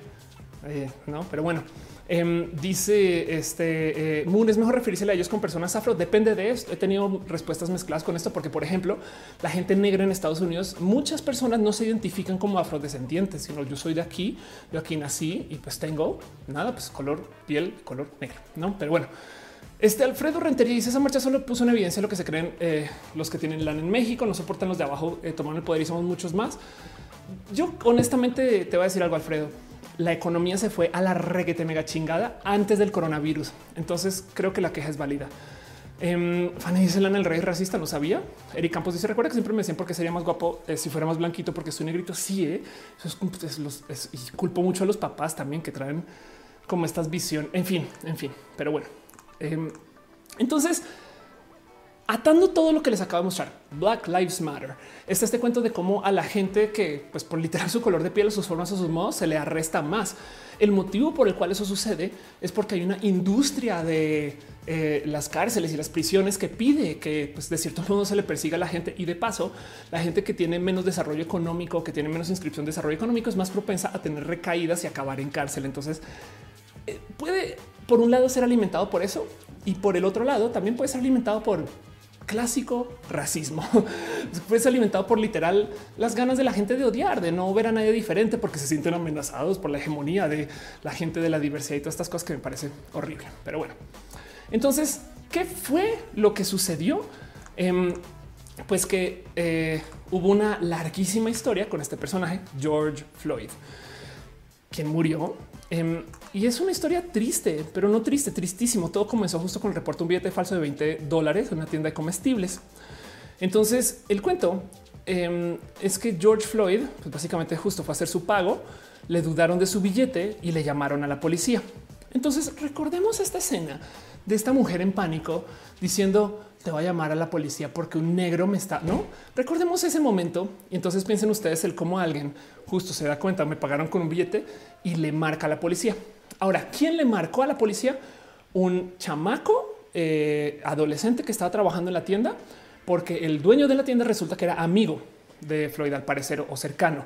Em, y entonces eh, aquí está. Los hechos comenzaron el 25 de mayo, poco después de eh, las 20 horas hora local, cuando un empleado de Cop Foods, una tienda de abarrotes en Minneapolis, reportó a la policía un billete falso de 20 dólares. Eh, Fred vivía en Minneapolis desde varios años tras mudarse de Houston. Había estado trabajando como guardia de seguridad en la ciudad, pero al igual que millones de estadounidenses, se quedó sin empleo por la pandemia del coronavirus y era cliente habitual ahí donde dio su billete. Em, como sea justo aquí, Mike, eh, eh, Mike Abumayale no está trabajando el día que ocurrió el arresto y lo reportó el, billete sospechoso lo reportó un empleado, eh, perdón, su empleado, un adolescente que siguió un protocolo establecido.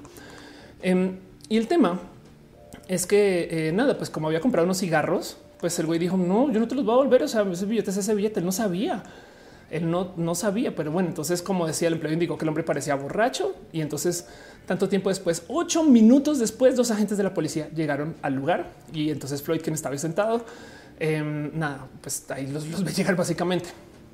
El cuento eh, es que al llegar, uno de los agentes sacó su arma y le dice a Floyd que muestre las manos. Los fiscales no explican por qué alguien pensó que era necesario sacar el arma. Y entonces, como él estaba así, como esta situación se vuelve compleja, básicamente Floyd se resistió. Recordemos entonces el video del güey que lo arrestan por comerse un sándwich, no? Donde el policía lo único que dice es, que si tú no te dejas arrestar, estás resistiendo, o sea, deja de resistir, deja de resistir. Y mientras tanto, que es este güey acá con la pistola afuera, básicamente. Em, y entonces quedó esposado. Floyd se mostró conforme mientras Lane explicaba que está siendo arrestado por utilizar una moneda falsificada, o sea, un billete falso. Em, y entonces, y lo acaban, lo comienzan a forcejear ya cuando, cuando lo van a subir al coche. Básicamente, eh, él se puso tenso, se cayó al suelo y le dijo a los agentes que era claustrofóbico. Este policía se le hace encima con la rodilla y lo pone contra el piso y estuvo literal ocho minutos y como 49, aquí está 46 segundos eh, atrapado debajo de la rodilla con el cuello este, eh, este, sin poderse mover, donde él decía no puedo respirar. Esto se volvía más muy evidente porque estos videos salieron a luz porque la gente estaba grabando pues el desorden, no? Eh, y entonces, pasados los seis minutos después de eso, Floyd deja de reaccionar. Eh, eh, videos del incidente muestran que en ese momento Floyd dejó de hablar mientras los testigos surgían que le revisaron el pulso. Uno de los agentes lo hace, checa la muñeca, pero dice que no pudo encontrar pulso. Los policías de todo el mundo se movieron y luego le quitan la rodilla de encima. No se movía. Entonces lo llevaron a ambulancia hasta el centro médico allá mismo en Minneapolis y lo declararon muerto. Para que entiendan la injusticia, este güey dio un billete falso que no sabía que era falso. Le llamaron a la policía, lo tuvieron ahí afuera. Él dijo soy claustrofóbico y entonces por eso mismo lo, lo, lo, lo agarraron contra el piso y pues lo asesinaron. Pero como el güey murió en el hospital, su autopsia declara que él murió por hipertenso. Güey.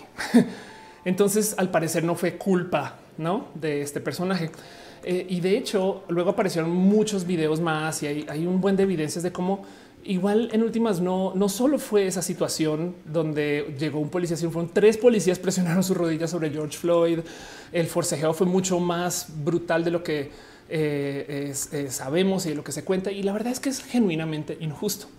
Em, la situación es pues horrible, no? O sea, entiendan que eh, ya la gente en Estados Unidos estaba histérica, furiosa, molesta, eh, estaba puesta de su corazón contra la pared por la situación de lo que había pasado en Central Park con esta mujer blanca que le iba a decir voy a llamar a la policía para que luego unos días después te enteres de que alguien se llamó a la policía y mataron a un güey. Eh, y entonces em, eso, eso fue la historia. Eso fue lo que despertó toda esta rabia e ira. Por eso es que de repente mucha gente dijo, no puedo creer que eso esté pasando. Saben? O sea, no fue solamente un video viral de no, es de ya teníamos esta historia previa y, la gente ya estaba así parada en sus pestañas de la rabia para que luego les digan, ay, lo volvieron a hacer y mataron a un güey. Pero Nica Pacheco dice mucha diferencia de cómo arrestan a los negros, a los blancos, a los blancos los arrestan súper tranquilos para hacer tiroteos. sí, eso es verdad. Em, dice Santiago, entre esas protestas se ha infiltrado. La familia de George Floyd pidió paz, pero están haciendo lo contrario. Justin Vélez dice en mi casa todos nos quedamos helados al ver la noticia en la tele. Frisiones dice estamos hablando de una parte tan pequeña de las opresiones que se tiene en cuanto a la racialización total, porque también el cabello. De hecho, miren, si quieren ponerse así a separar eh, pelitos acerca del tema de discriminación, hay gente que discrimina a otras personas por comprar teléfonos Android. Saben? O sea, piensen en eso. Cristian Guzmán dice: Tengo familia religiosa y soy trans y me presiona hacer cosas que no quiero. Estoy hasta pronto cumple 18. No sé si irme en mi caso no. Tú querías vela por tu educación y tu seguridad. Eh, pero si, si luego encuentras que hacer por fuera, lo recomiendo. Si hay una persona familiar que te pueda apoyar, igual y por ahí es el camino. Rosalba Mendoza dice que de eso está el tema de la tendencia de Andrés Pastrana en Twitter, que se le acusa de haber salido así total. Y, no dudo que este, eh, eso se va a volver muy viral en mucho tiempo. Pues ¿qué, te digo? María Isadora dice eh, lo que no puedo entender es de dónde viene este racismo. Se sabe que en su momento fueron esclavos en la historia, pero cómo se permitió eso? ¿Cuál es el origen de todo esto? Intolerancia en general. Bueno, una vez alguien me dijo si ves como la gente afrodescendiente y la gente eh, negra es tan buena en tantas cosas.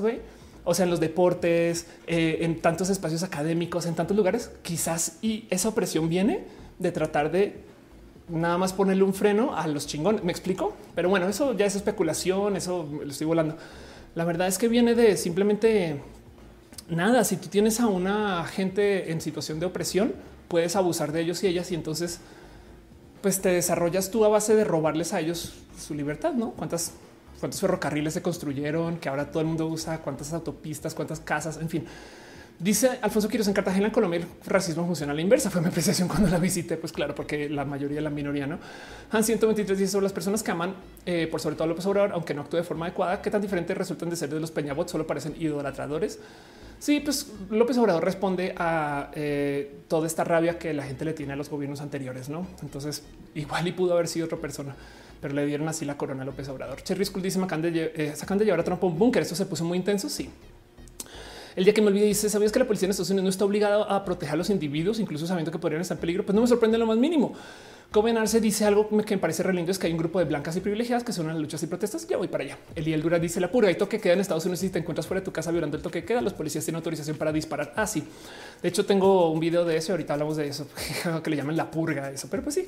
El Miranda dice llegó tarde, pero quisiera saber qué opinas de Anonymous. Ya hablamos de Anonymous. No se preocupen. Marcy Snyder dice el problema racial va más allá marcado la razón por la cual existe Estados Unidos.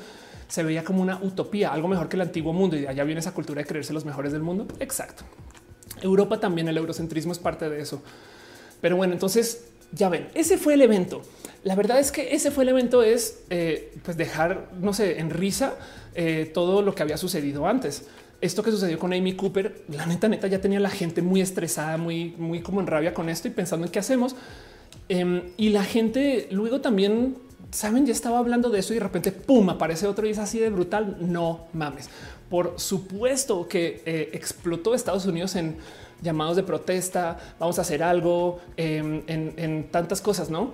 Em, y de hecho, Trump no ayudó en lo más mínimo porque luego, pues por supuesto que se puso a tuitear del tema y puso un tweet que luego se volvió el doble de noticia, lo cual entonces deja en duda de si lo que hizo Twitter es bueno o malo. Pero el caso es que puso un tweet donde decía, cuando comienzan los robos por las protestas, entonces comienzan los disparos. Que el tema es que técnicamente esto se puede pues nada, leer como, o sea, si tú ya ves que hay gente que está robando, entonces es probable que esas mismas personas se pongan violentas y comiencen a disparar. Hay que proteger a la gente. Es lo que dicen algunas personas. Así leen ese tweet. La realidad es que ese tweet que puso Trump, em, de hecho, es robado de una frase o bueno, una serie de frases que decían en Miami en los 67 acerca justo de cómo no se puede confiar en la gente negra. Y entonces lo que dicen es el momento que veamos a alguien robando, les vamos a disparar. When the looting begins, the shooting begins. Y entonces Twitter básicamente censuró el tweet y le puso como esta nota de hey, esto está incitando a la violencia, aunque sea el presidente de los Estados Unidos, que lo cual lo hizo entonces aún más nota.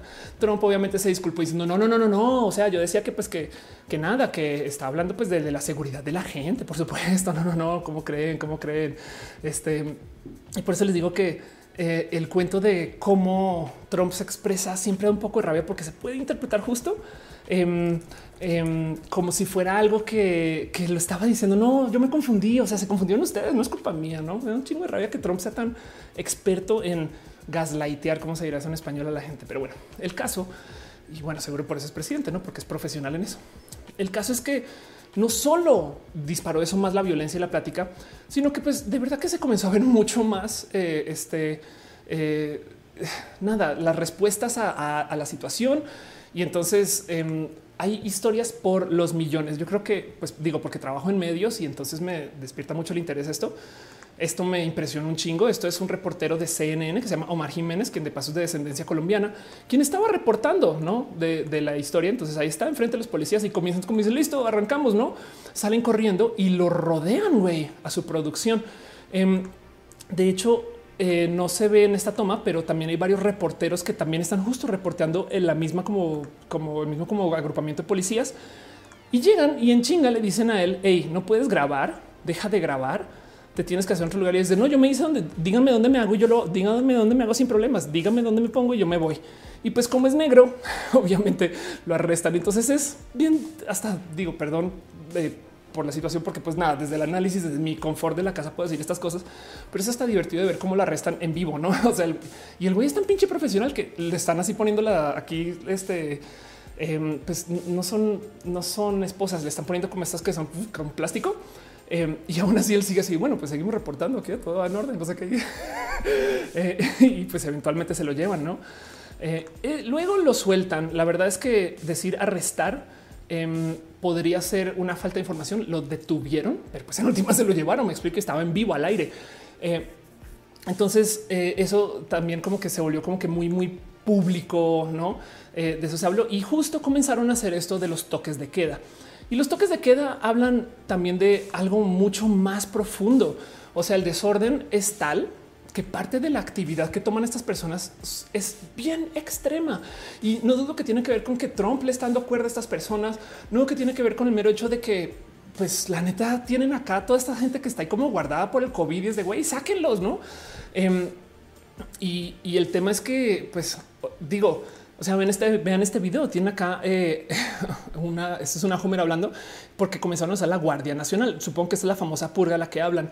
Este video se volvió súper viral em, y me da mucha rabia de ver porque básicamente llegan muchos policías eh, y están como andando por las calles asegurándose de que todo el mundo está en sus casas.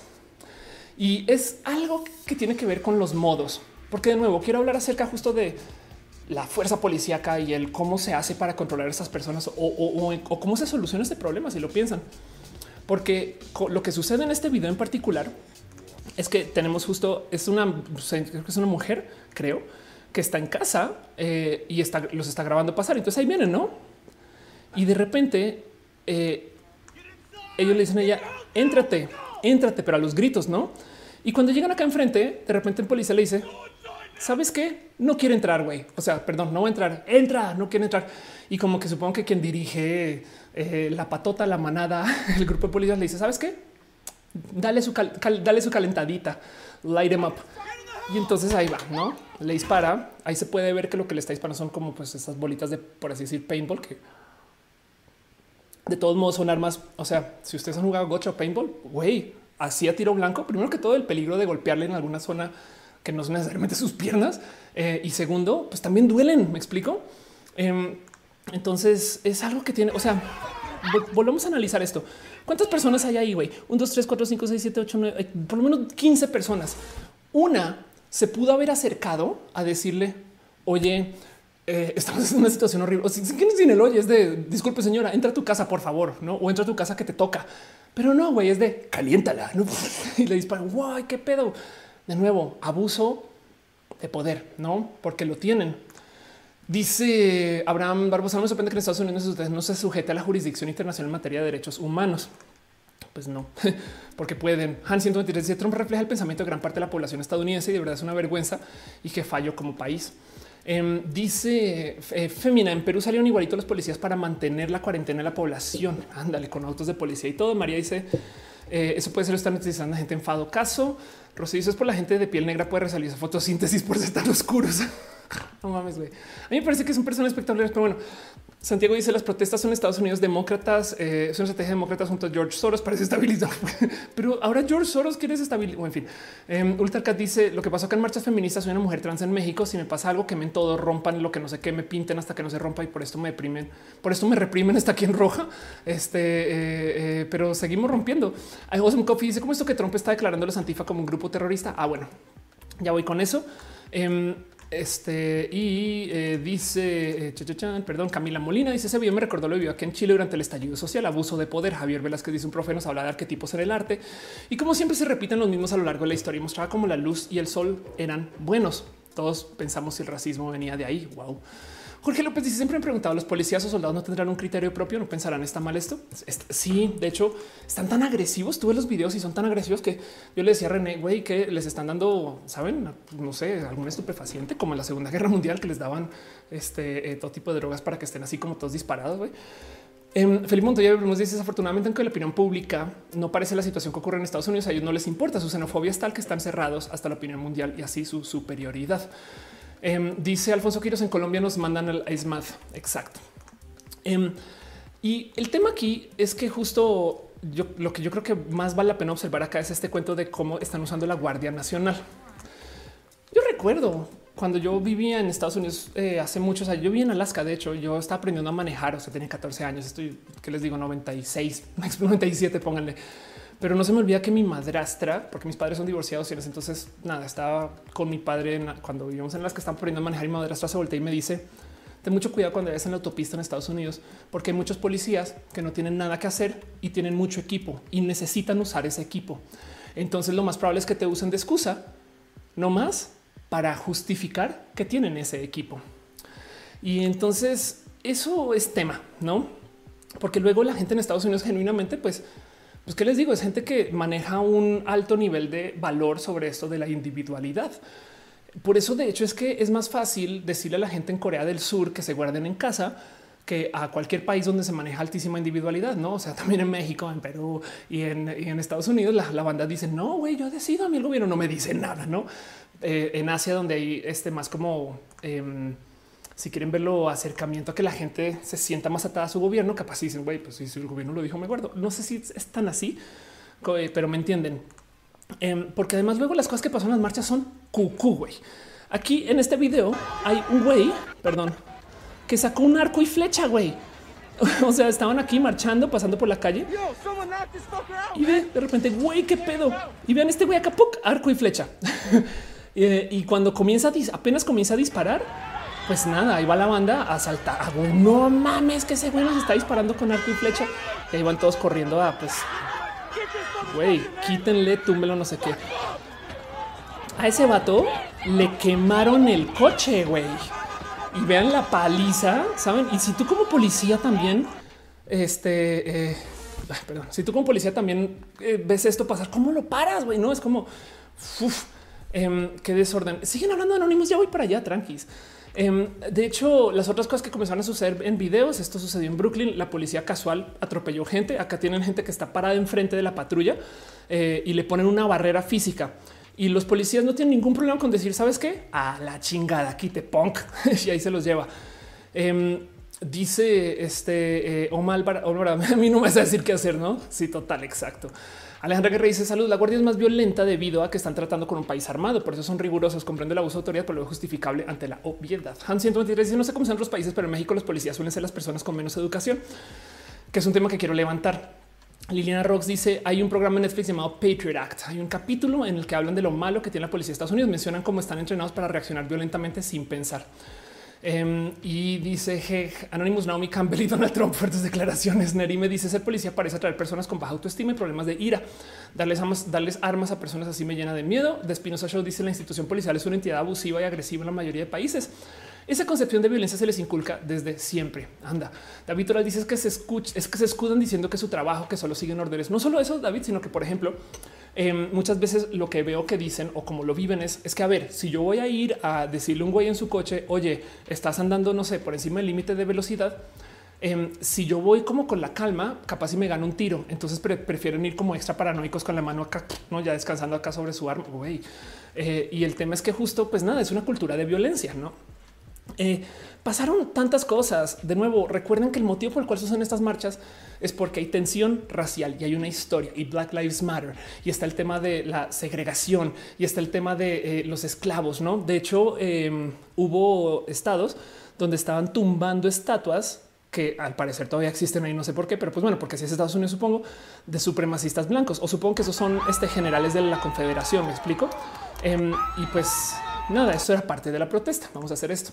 Hay videos por los miles, hay historias que pueden buscar y ver. Y de hecho, si quieren, justo ahorita eh, René eh, estaba. Eh, a ver, vamos a ver, René Ghost estaba en la marcha, entonces estaba en su Instagram por si quieren nada, pues por si quieren ver cómo se veía esto desde Brooklyn, escriben la René. De hecho, en su hizo algún live y estaba como compartiendo un poquito como cómo se ve esto desde Nueva York. René está allá.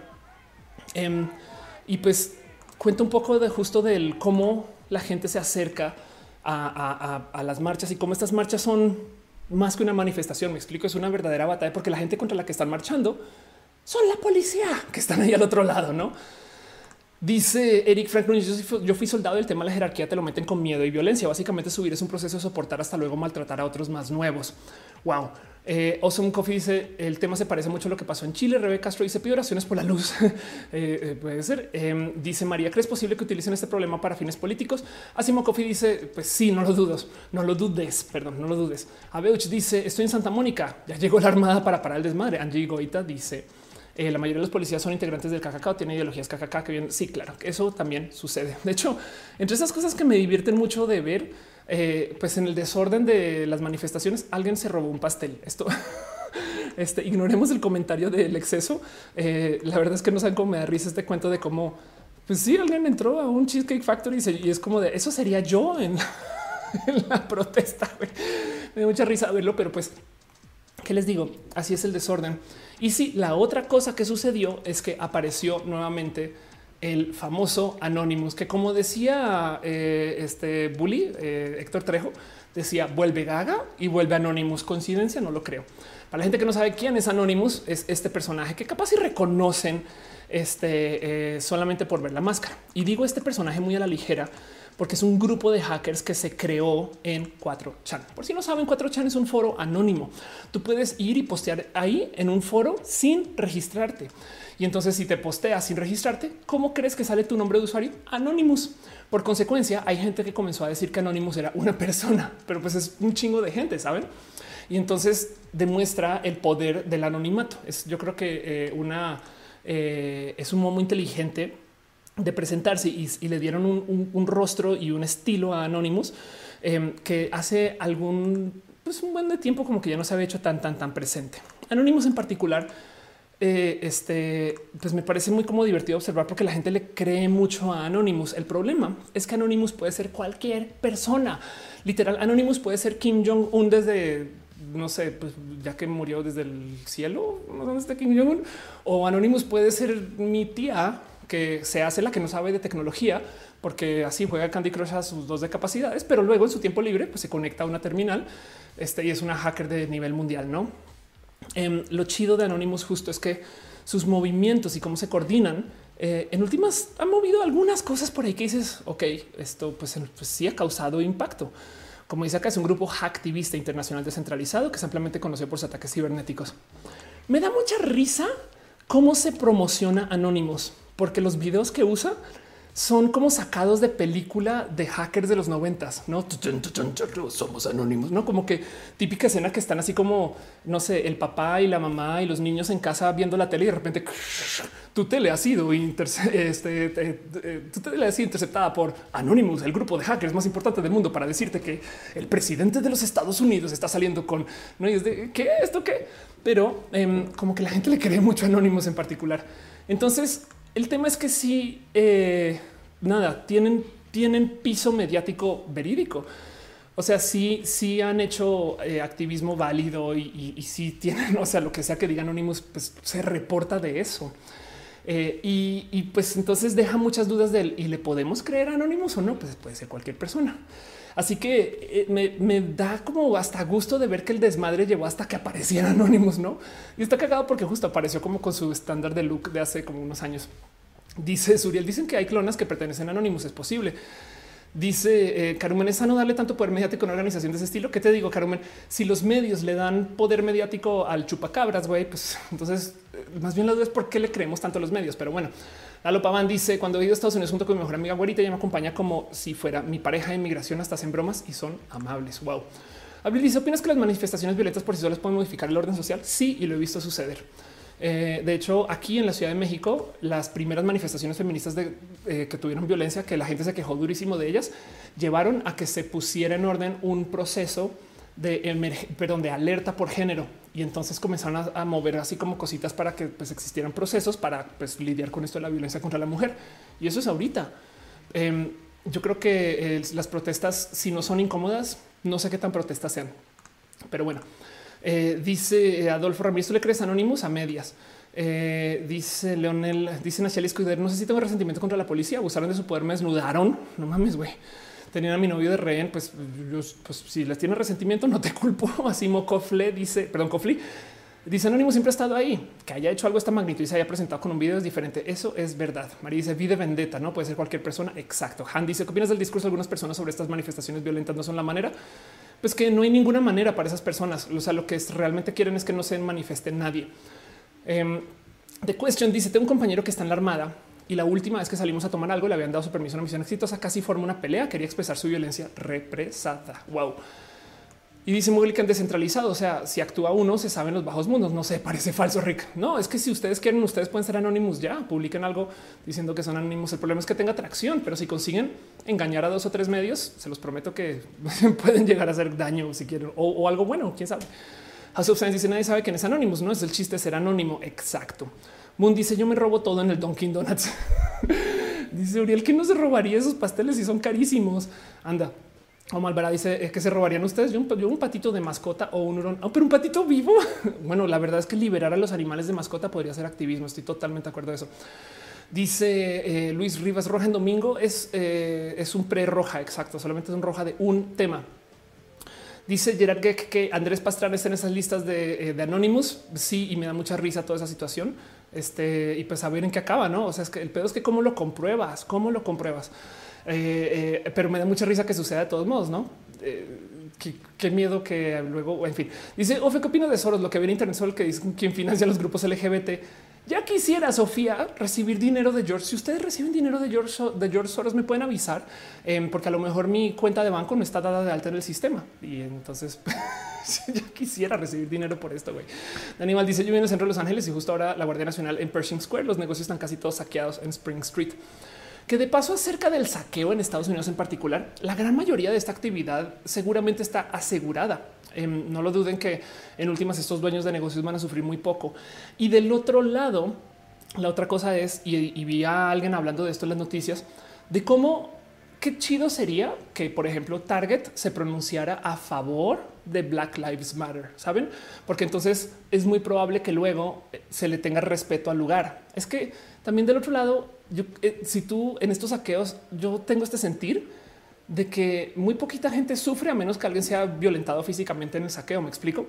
Eh, las cosas que se llevan se reemplazarán porque aseguradoras y pues nada, franquicias inmensas de millonarios, de gente muy millonaria que tienen ese dinero para reestoquear y listo, bye. Si fuera que están saqueando tiendas locales de gente que artesanos, no sé, o gente que hace sus cosas a mano, entonces tú dices, no mames, güey, pues cómo va a recuperar. Pero pinche Target, güey, tiene todo el dinero del mundo para No sé por qué dije Target, pero me entienden. Em, dice Cristian Méndez, probable que mientras Ofelia Pastrana se roja, Mauricio Pastrana publica como Anonymous. Exacto. Dice Carlos Trejo, ¿ya hablaron de Black Lives Matter? Sí. Eh, Awesome eh, dice cómo me uno a Anonymous, ve a 4chan y seguramente hay 4chan es un desmadre, mentira. No, no, me tomes mi consejo. 4chan es, es, un, no es un cáncer, pero pues es rudo 4chan. Güey, si, no estás listo, lista. eh, entonces, miren, vamos a ponernos nuestro sombrero de la paranoia. Vamos a poner nuestro sombrerito de aluminio y entonces les voy a contar una historia que vengo hablando en roja desde hace rato, porque son de esas cosas que si no les digo a ustedes, siento que no está haciendo la tarea completa. Que no se les olvide, que no se les olvide. Y ojo, no quiero deslegitimizar la marcha o las marchas ni el movimiento. Me parece que es un movimiento muy válido y tiene sus mil y motivos para existir. Pero que no se les olvide que en el 2016 y en el 2017 encontraron y hay casos, o sea, esto ya lo llevaron a corte, ya se discutió, ya, eh, o sea, ya es información requete república. Encontraron a hackers rusos haciendo uso de influencers falsos para lograr energizar grupos enemigos en redes sociales. Entiéndase, son personas que literal este, viven o están en Rusia, en Rusia, Ofelia, viven, están en Rusia, que se sientan a crear estos influencers que tú no sabes quiénes son. O sea, digo, igual y lo brega que está en esos chistes de que no existe. Igual y es parte de eso. Me explico. Eh, o, los tumbaburros y estas cosas que no tienen nombre, que son así como estas cuentas súper falsas. Bueno, eso, pero en Estados Unidos. Y el cuento es que en el 2016 los cacharon literal energizando grupos de, eh, eh, de activismos, donde en algunos casos en particular, en estos como de la información que salió a luz y, del cómo Em, eso se llevó a corte y estas cosas, pues hubo gente que literal les dije, o sea, salieron a decir, no es que a mí me contrataron para llevar esta página de Facebook. O sea, gente estadounidense que recibía dinero del director de la página, que era una persona anónima y que luego resultó ser una persona rusa. Em, y lo que hacían era que como querían sembrar el desorden social y la anarquía en Estados Unidos, entonces energizaban a los grupos opuestos al tiempo. En el 2017 eh, se dio el caso como que más visible todo esto porque los trolls lograron que dos grupos de personas protestaran en Texas y entonces lo que hicieron fue que eh, lograron energizar a un grupo este, de supremacistas y al otro lado energizar a la gente de Black Lives Matter. Entonces solo dejo esto ahí porque está ahí va. Mira, esta granja de troll supuestamente trabaja para el gobierno ruso, fue responsable de las operaciones de influencia gran alcance de las plataformas de redes sociales o el, o el periodo previo a las elecciones presidenciales de Estados Unidos. Em, y entonces vean esto, crear una página que era detengan la islamización de Texas, organizada por un grupo de Facebook de más de 250 mil seguidores. Em, y resulta que los rusos organizaron luego una contraprotesta el mismo día, al mismo tiempo, en el mismo lugar. Y entonces el cuento de esta protesta en particular es que se volvió muy famoso porque este encuentro fue violento. Entonces estos rusos lograron que en Estados Unidos, vía grupos de Facebook, la gente estadounidense saliera a darse golpes solo porque sí, güey. Eso es eh, la eh, eh, de la weaponization. Eso es el volver las redes sociales un arma, güey. Em, y la pregunta que siempre he traído muy presente es esto no estará pasando en México también. Ahora que esté pasando no quiere decir que haya pasado ahorita. Em, de hecho, yo sí soy del fiel creer que el coronavirus sí tuvo algo que ver. Yo creo que el coronavirus tenía la gente muy encerrada en casa y la gente güey, también quería salir a hacer cosas y esto fue suficiente para que dijeran sí, güey, esto es un motivo por el cual yo quiero salir. Entonces toda esta gente que de paso también están o sin trabajo o recién como buscando qué hacer con su vida, saben? No es que esté diciendo que es negativo, la protesta es requete re válida. Es más, Minnesota en particular es un lugar en Estados Unidos que tiene una carga racial pesada, pero pesadísima. Em, de hecho, esto es una nota viejísima. Bueno, no viejísima, esto es del que septiembre del 2019, pero dice como habla de Minnesota, es uno de los estados con mayor desigualdad racial. Saben, entonces igual y no necesitaba de que llegaran los trolls rusos este, para que esto se diera, no? Simplemente hay mucha desigualdad en Minnesota y la verdad es que pues hay gente que no quiere que, exista la gente de con, con, piel de otro color por idiotas. Pero solo les quiero dejar ahí para que también tengan la tarea completa que hay gente que sí hace uso de las redes sociales para que discutamos. Dice este eh, Alfonso, ah, René, ay, no manches, René está en el chat. Gracias por estar acá, bebé. Gracias. Eh, dice eh, este René, qué alegría ver tanta gente conectada. Sí, Ernesto B dice se acercó, se acercó un poli a preguntarme si me están molestando esos negros y yo en plan son mi familia.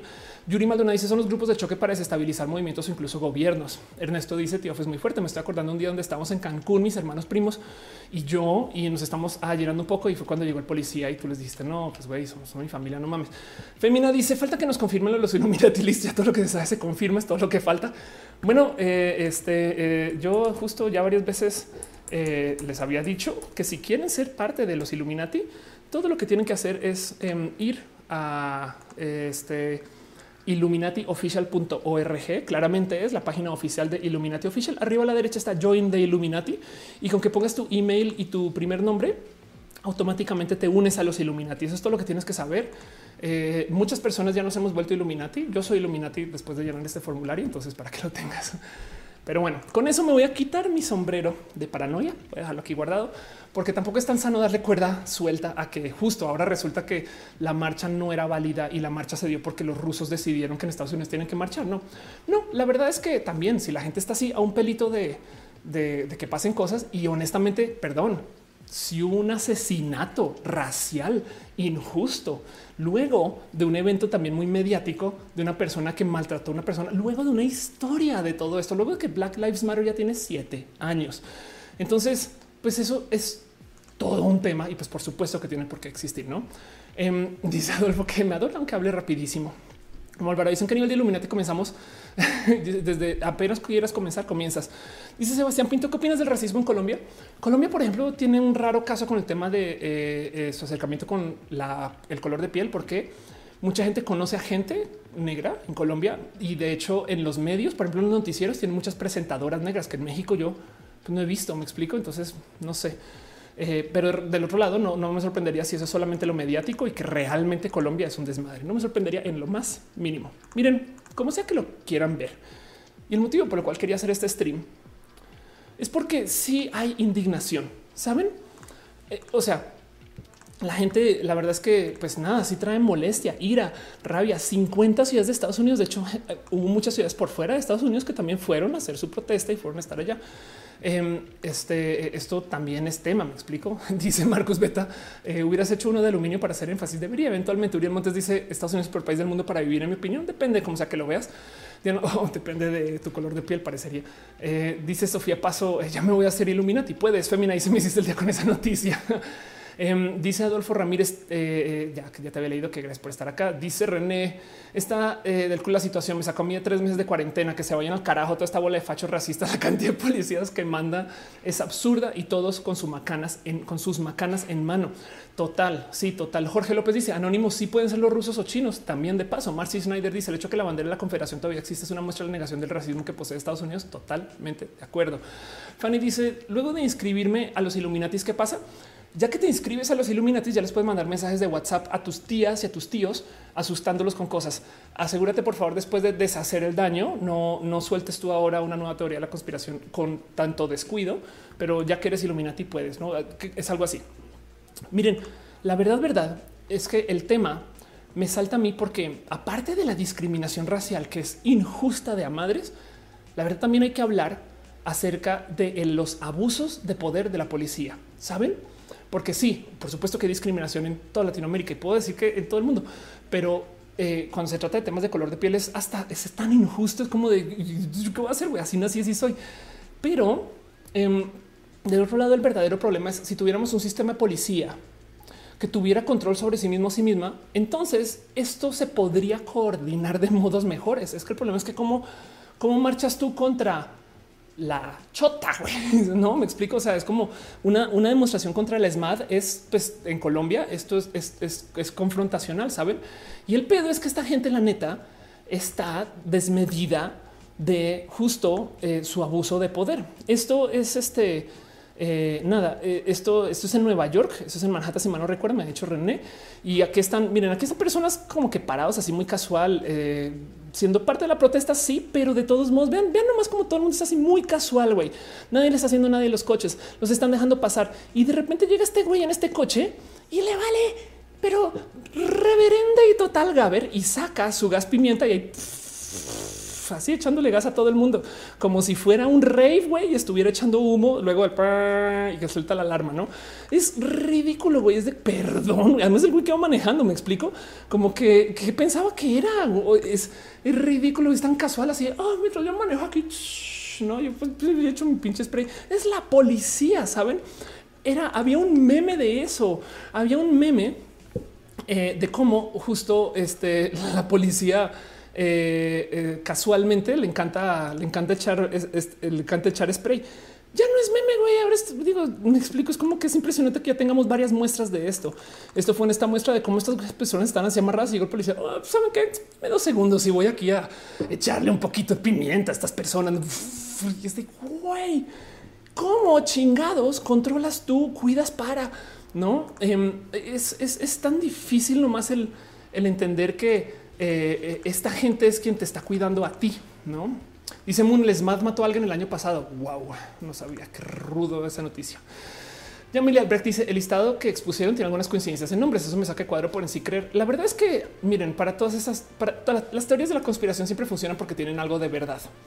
Rux Velasco dice mi mamá en Chicago justo ahora están fuera de control las manifestaciones y Isabel Enero dice Colombia es un país supremamente racista, pero importa más la clase social. Karen dice ¿Creen que realmente sirve algo la queja de Anonymous para luchar en contra la discriminación racial? Sí, el mero hecho de que ya sea noticia ah, implica que ya funcionó.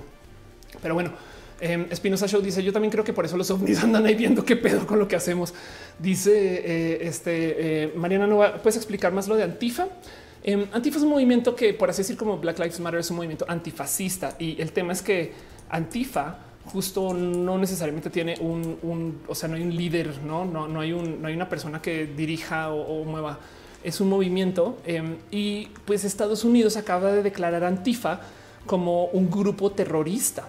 Pero pues vean esto, comprende de grupos activistas autónomos que tienen como objetivo lograr sus objetivos políticos mediante el uso de la acción directa en lugar de, en, lugar de mediante la reforma de políticas. Si quieren verlo de cierto modo, es gente golpista, por así decirlo. O sea, gente que toma acciones de, sabes que yo no esperar a que pase la ley de no sé qué, yo voy a ir ya a quemar ese café.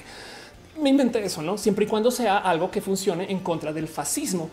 Em, y Estados Unidos, perdón, Estados Unidos, no, Donald Trump acaba de decir que va a declarar Antifa parte de un grupo terrorista, lo cual quiere decir que le da permiso de hacer uso de las fuerzas militares si quisiera, o por lo menos de Homeland Security o de alguien más allá que la Guardia Nacional. O sea, este aviso de vamos a hacer uso de, eh, vamos a declarar gente terrorista es el clásico momento cuando Estados Unidos invade lo cual entonces deja la duda si a lo mejor Estados Unidos está planeando invadir Estados Unidos para, no sé, pues, dejar volverlo un país democrático. Puede ser quien quita. O sea, podemos este, este, soñar con eso si quiere. Eh, perdón, Anonymous Chiver, que eh, no sé si, o sea, Anon me dejó 10 bits. Muchas gracias, gracias por apoyar. Em, Rodrigo Díaz Suárez me deja 50 stars. Muchas gracias. Eh, Lemos Salud también ya te había leído Lemos, pero de todos modos te vuelvo a celebrar tus 100 stars. Gracias, gracias por apoyar desde su cariño financiero.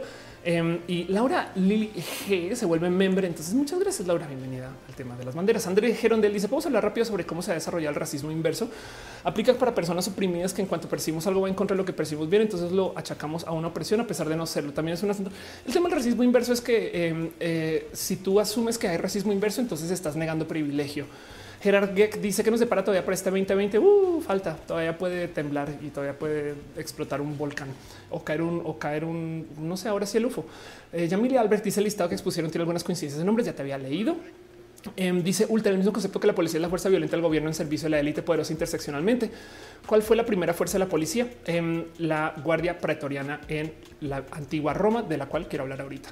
Mónica Blanco dice si se tiene que parar eh, algo y quieren seguir en vivo a tiempo. Cuando regresen, aumenten la velocidad hasta que alcancen a off. José Antonio Altamirano dice la policía te está a la policía te está extorsionando dinero, pero ellos viven de lo que tú estás pagando. sí, es la verdad es que sí, es, una realidad que sigue presente. Rux Velasco dice mi mamá en Chicago ya te había leído. Elisa dice Roja en Domingo solamente para hablar de este tema. Es verdad. Roja en Domingo solo para este tema. Pero bueno, el caso es que eh, hay gente que genuinamente está siendo muy lista con el cómo se combate este tema. Este video me lo pasó René en la mañana y es impresionante ver cómo sucede. Miren, esto es básicamente eh, eh, los policías ahí atrás y un hombre negro poniendo su rodilla en el piso para marcar su línea de, aquí no me muevo. Y vean cómo justo la gente blanca se está acercando a ponerse como barrera y decir, a sabiendas que el tema es racial, entonces vamos a hacer el escudo de estas personas. Y esto da bonito, saben, porque es admitir privilegio, em, es entender de dónde se puede ayudar. Este es eh, nada, darle la cara a un problema, pues de modos que hasta me alegra de ver qué sucede, como que sí se me hace muy emotivo todo este momento y lo hemos visto en varios otros videos y varias otras situaciones, no como que hay algo ahí que decir acerca justo de este, eh, esta situación que admite que es racista, porque no solo se trata de eh, la violencia este, policíaca. El tema es que, como sea que lo vean, y, con esto quiero como que cerrar este tema, como sea que lo vean, estamos pasando por una rara situación de vida en general. Y ahorita nos vamos con preguntas. Si quieren, me quedo aquí un ratito más. Em, hay eh, un buen como de, pensar es del cómo estamos viendo ahorita que la gente como que no, no tiene como que mucho cariño, que igual y les comparto a ustedes. Eh, se presentó en un cómic. Este es un cómic bien viejito que analizaba de cómo en 1984, este libro por George Orwell y en Un Mundo Feliz, eh, este libro por Aldous Huxley, se presentan las distopias del futuro y de cómo somos hijos o hijas o hijes de nuestras propias como pulsiones psicológicas, si lo quieren ver. Entonces, el tema, justo como lo dice, Orwell temía que se censuran los libros y Huxley temía que por ninguna más, o sea, que los libros nunca se iban a censurar porque la gente no le iba a interesar leer libros. Em, el cuento de Orwell era que básicamente el gobierno nos iba a querer controlar y la gente iba a querer hacer muchas cosas, pero el gobierno iba a decir por nosotros y nosotras. Y Huxley decía, nos van a dar tantas, pero tantas, pero tantas cosas con lo que entretenernos que nos va a valer gorro y vamos a ser unos hedonistas de miedo que entonces en últimas, pues nada, pues no nos van a tener que ni siquiera esconder la verdad. Entonces acá está. Orwell temía que la verdad se nos ocultara. Huxley tenía, temía que la verdad fuera a ser ahogada en un mar de irrelevancia. Si esto les suena a lo que está sucediendo ahorita, este, pues nada, vuelvan a leer un mundo feliz. Orwell temía que nos convirtiéramos en una cultura em, cautiva y Huxley temía que nos convirtiéramos en una cultura trivial, preocupada por los sensoramas, las orgías, la trías y la pelota centrífuga. Em, y entonces, siguiendo este, este, esta línea de pensamiento, tú llegas a que em, el cuento es que en 1984 la gente se le controlaba por literal implicarles dolor por todo aquello a lo que le tuvieran miedo. O sea, el miedo les iba a controlar. Y del otro lado, eh, lo que decía eh, el mundo feliz es que la gente se le controla con placer. Aquello que amamos terminaría por arruinarnos. Y la realidad es que lo impresionante es que pasaron las dos cosas, güey. Saben? Yo creo que no sé si depende de tu privilegio, no sé si depende de tu acercamiento de vida, quizás tu creencia. Si tú eres una persona muy creyente, entonces las cosas eh, te van a asustar por mero existir. Saben? Si la, gente creyente suele ser muy fácil de, manipular vía el miedo. Em, mientras que la gente que no es creyente, pues en últimas nada, se pierden un poquito en el, en el hedonismo, quizás. Pero se los quería compartir un poquito porque eh, quiero analizar un tanto el porque estamos donde estamos, ¿no? ¿Cómo vamos a hacer para desenredar el tema justo de la policía y que abusen de su poder? ¿Quién va a observar? Eh, eh, ¿Quién va a cuidar contra la policía? ¿Quién es la policía de la policía? ¿Saben? Y me di un, como un clavado muy rápido porque desconozco, desconozco la neta bien acerca de historia de la antigua Roma y, me quedé como con ganas de empaparme de esto, pero se los comparto igual. Em, la policía eh, romana tenía dos factores, la neta, neta, pues que entre comillas se oponen. Estaba la corte urbana em, y la guardia pretoriana. La guardia pretoriana viene a ser lo que básicamente es, tengo entendido, la primera forma de policía. La guardia pretoriana de paso, muy famosamente según eh, por ser la fuerza policial eh, que causaba represión. Entonces el cuento con las cortes urbanas em, es que básicamente los mismos ciudadanos eran quienes se controlaban internamente. Luego entonces se crearon esas cosas que se llaman los vigiles. Em, pero pues el punto es que se supone que la misma población debería ser la policía de cada quien. Esto no está tan lejano si consideran que eso es lo que hacemos en redes sociales cuando decimos que alguien es Lord y Lady. Solamente que la gente, o sea, el ser civil no tiene este poder de. Y del otro lado, la otra cosa que está sucediendo em, es que en Estados Unidos se ha dedicado los últimos 10 años a militarizar su policía. Em, la, policía, a ver, Militarized Police, este, la policía estadounidense, eh, y esto lo estamos viendo en Latinoamérica también, pues de repente son personas que tienen acceso a cosas que genuinamente no se desarrollaron para uso policíaco, me explico. Em, y, entonces te salta un poquito del qué hace esto en, pues, tierra nacional, ¿no? ¿En qué momento se volvió muy normal entender que, claro, no? Pues por supuesto que van a tener pequeños tanques para la ciudad y estas cosas siendo policías. Dice House of Science, suena el panóptico de Foucault. Carninados dicen ciencia política nos enseñan que la policía se consolida cuando se establece el estado de lo cual es post, lo cual es postmedievo. Ándale, eh, dice que le gusta mi banner. Muchas gracias.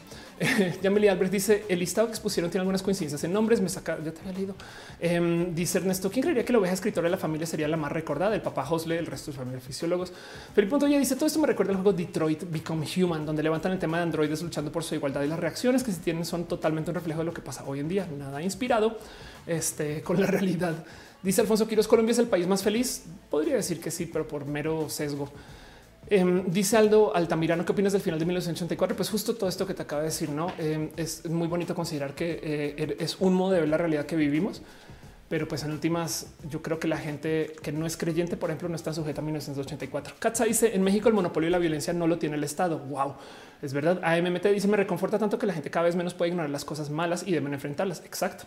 Que de paso más por dejar en dicho, esto justo es lo que nos hace una generación tantito más diferente a la anterior. Todas las generaciones han tenido activistas y algunas personas han sido activistas de no mames. En los feminismos, nuestras mamás pelearon por el divorcio y sus mamás, o sea, nuestras abuelas pelearon por el voto. Entonces, este, aquí estamos peleando por el aborto em, y, de paso la transinclusión, que es muy nueva. Pero el tema es que de todos modos, eh, el que la gente fuera tan organizada y tan activista, yo creo que responde a que tenemos el Internet, tenemos eh, el cómo organizarnos, el cómo entender que hay gente por fuera de nosotros y nosotras que tiene estos pensares. Somos personas mucho, mucho, mucho más, no quiero decir cosmopolitas, pero que tenemos una cosmovisión eh, mucho más consolidada que lo que sea que nuestros abuelos y abuelas. No dice Sebastián Pinto: si quemaran piñas, saldrías a marchar por las piñas. Si hay que quemar las piñas para que se arreglen las cosas, se quemarán. Luisa Medina dice una parte del pueblo con la cabeza lavada con super trajes contra otra parte del pueblo desarmado defendiendo los intereses de unos pocos. Totalmente de acuerdo. Eso es todo un tema. Cuando llegué a México, de hecho, eh, me tuvo un momento donde nada, platiqué con uno de mis que luego se de mis socios y yo le pregunté un poquito de las complicaciones de las cosas sociales en México, no? Y no se me olvida que y esto fue hace 10 años em, que él me dice: Mira, todos los problemas que te vas a topar en México, si le rascas lo suficiente, y esto fue, o sea, yo 2008 me explico cuando lo estaba conociendo, me dice si le rasca lo suficiente, vas a dar con que esos problemas vienen de un problema de tener malos sistemas de educación. Que si de repente te topas que no es que este güey que tire papel y la basura y no sé qué, pues es que no tiene esa educación para. Es que esta gente que no tiene, eh, este, no sé, que no es eh, consciente de que otras personas o que son eh, groseras o que discriminan, o sea, que todo eso, todo eso se soluciona con la educación. Pero entonces es un tema global y justo en, ese video que de repente pasa la patrulla y, este, le, echa como caspimienta a todo el mundo, aparece este comentario, esto en el, en el subreddit, donde alguien dice, cualquier persona que comente que en Estados Unidos no se necesita supervisar a la policía está fuera de, su, de sus casillas, o sea, está desquiciada, nuts.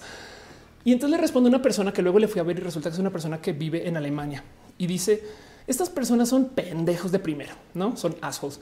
Pero yo también creo que el tema de la educación tiene mucho que ver. En Alemania, ser un policía simple es un trabajo para el cual tienes que estudiar por lo menos, por lo menos tienes que pasar por 12 años de eh, colegio o escuela o equivalente.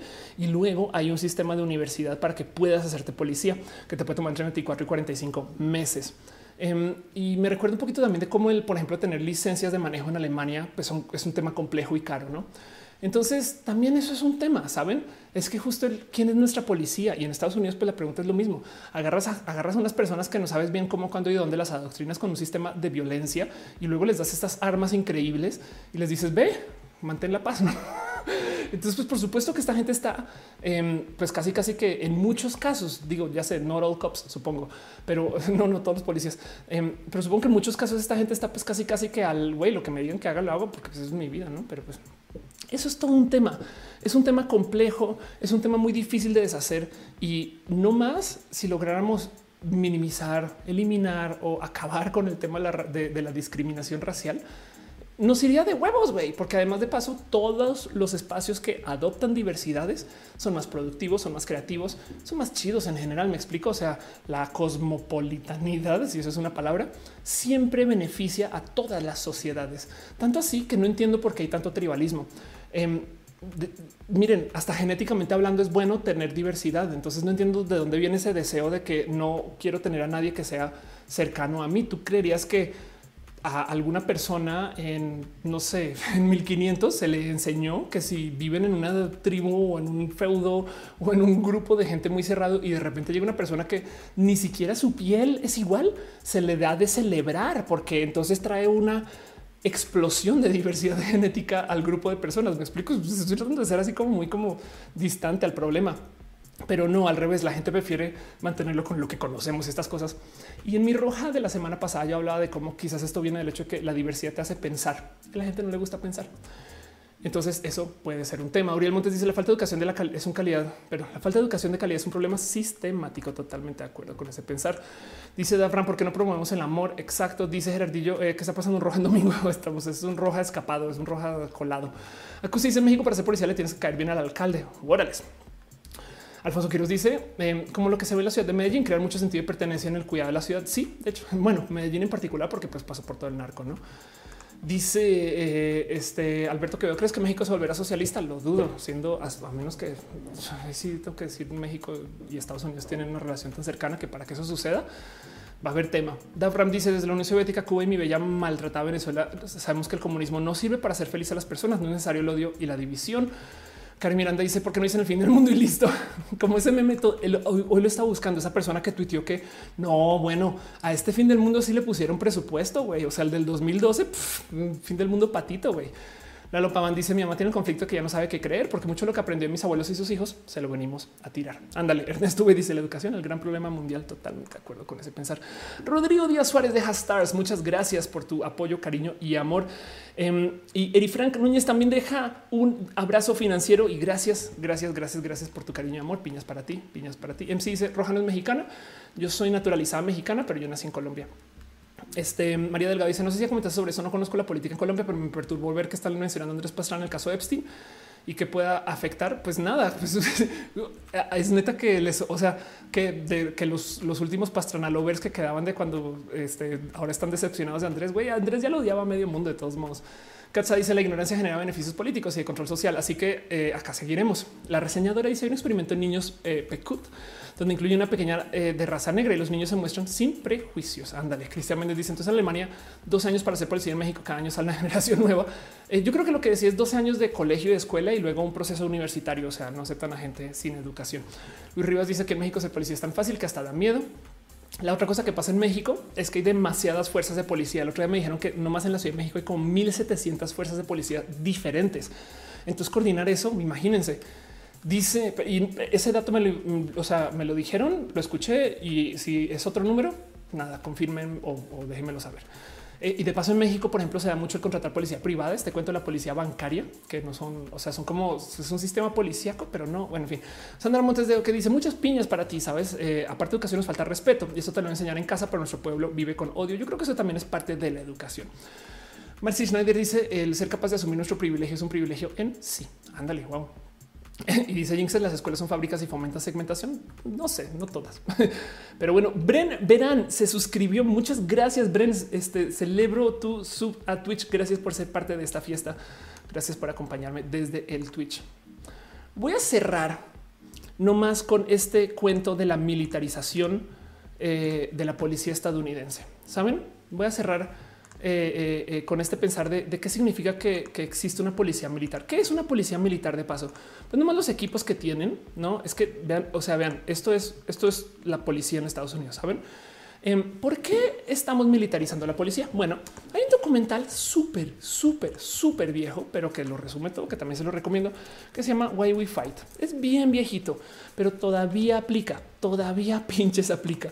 Em, y Why We Fight habla de el por qué los Estados Unidos le pone tanto dinero a la batalla militar, no? Eh, ¿Por qué este? Ah, bueno, eso es la serie de documentales. Perdón. Eh, este, ¿por qué Estados Unidos? Aquí está Wi-Fi 2005. ¿Por qué Estados Unidos eh, invierte tanto en lo que llaman el complejo militar industrial? Espero que lo haya traducido. El Military Industrial Complex que básicamente es la serie de negocios que se forman cuando tú tienes un sistema militar. Miren, volvamos al tema de las cárceles. Hay que llenar las cárceles. ¿Por qué? Porque el sistema pide que si tú no creces a tus clientes cada año, entonces tu empresa se estagna. Entonces tienes que crecer tu empresa cada año. Por consecuencia, que haces nada, consigues que los políticos pongan a la policía a traer más gente, que legalicen más cosas. Güey, si hacemos que el hablar de la marihuana sea ilegal, güey, chingón, no mames, llegan 10 mil clientes más por semana a huevo, güey. Y entonces tenemos dinero para esas cosas.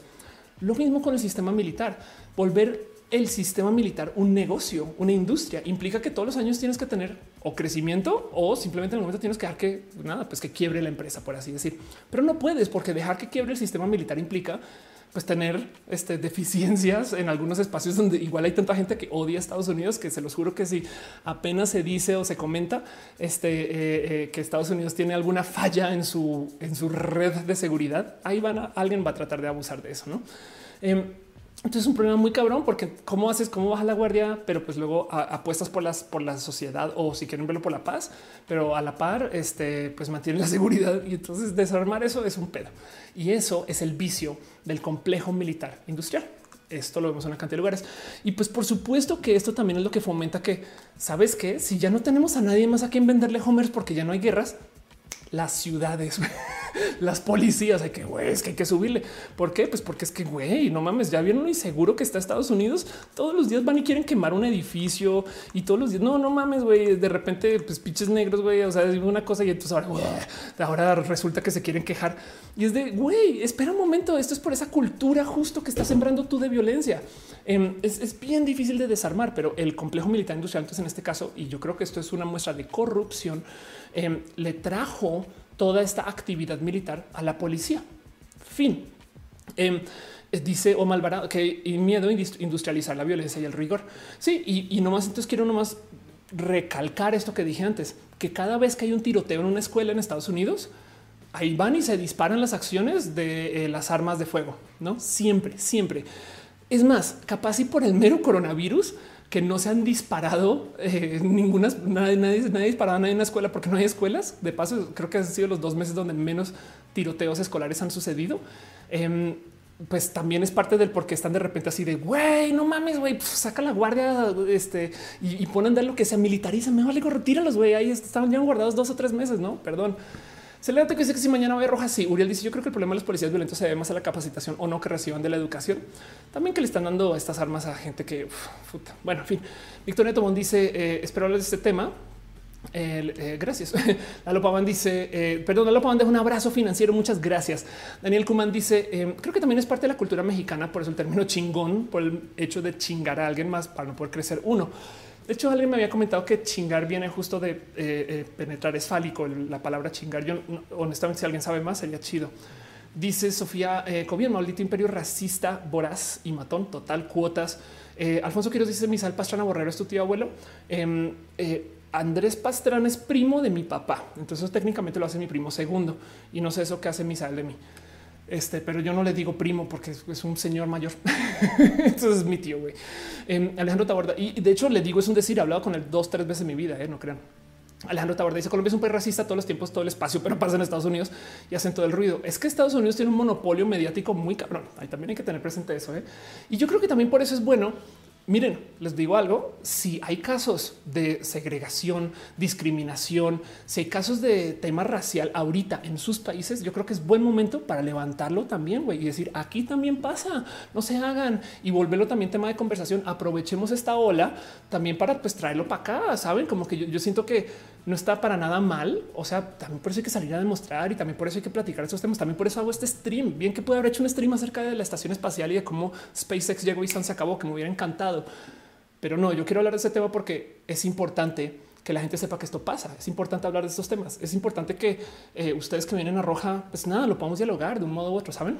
Pero bueno, AMT dice el racismo en la comedia latinoamericana. La comedia en general siempre se eh, ha encontrado este lugar común de hablar de la diferencia y la distancia. Y entonces todo aquello que te haga la otra edad eh, implica que por mero tribalismo puedes generar risas, no Uy, como los de la América. Jojo, yo no soy de la América, no? Y ya. Em, pero tengo un video largo que habla acerca de los límites de la comedia, que te invito a que te des una pasadita y como sea, la única conclusión de, tu pregunta es que está mal. Por supuesto que está mal. El tema es cómo le vamos a dar la vuelta a eso. Ahí es donde está lo interesante. Em, Dice Airball, qué chido nombre. Eh, yo vivo en Los Ángeles y hoy nos pusieron que en la casa tipo 6 pm. A las 5 me van a hacer arrestos. Está el SWAT y los militares rondando las calles. Literal, Marshall, lo que impresión, güey. Alejandro Taborda dice Colombia es un país racista. Ya te había leído. Piñas, piñas, piñas. Ernesto B dice: Me acuerdo un profesor de laboratorio clínico que fue policía y no MVZ. Eh, se sació cuando lo mandaron a Tepito y descubrió lo podrido del sistema. Wow. MVZ, si me puedes explicar nomás. Em, dice Luis Romero, mi bisabuelo fue el primer director del Colegio Militar en México en 1910. Wow. Este que de paso, ojo, en 1910 y en esta época, la gente del ámbito militar eran las personas más educadas eh, porque eran como de ellos dependía la defensa nacional.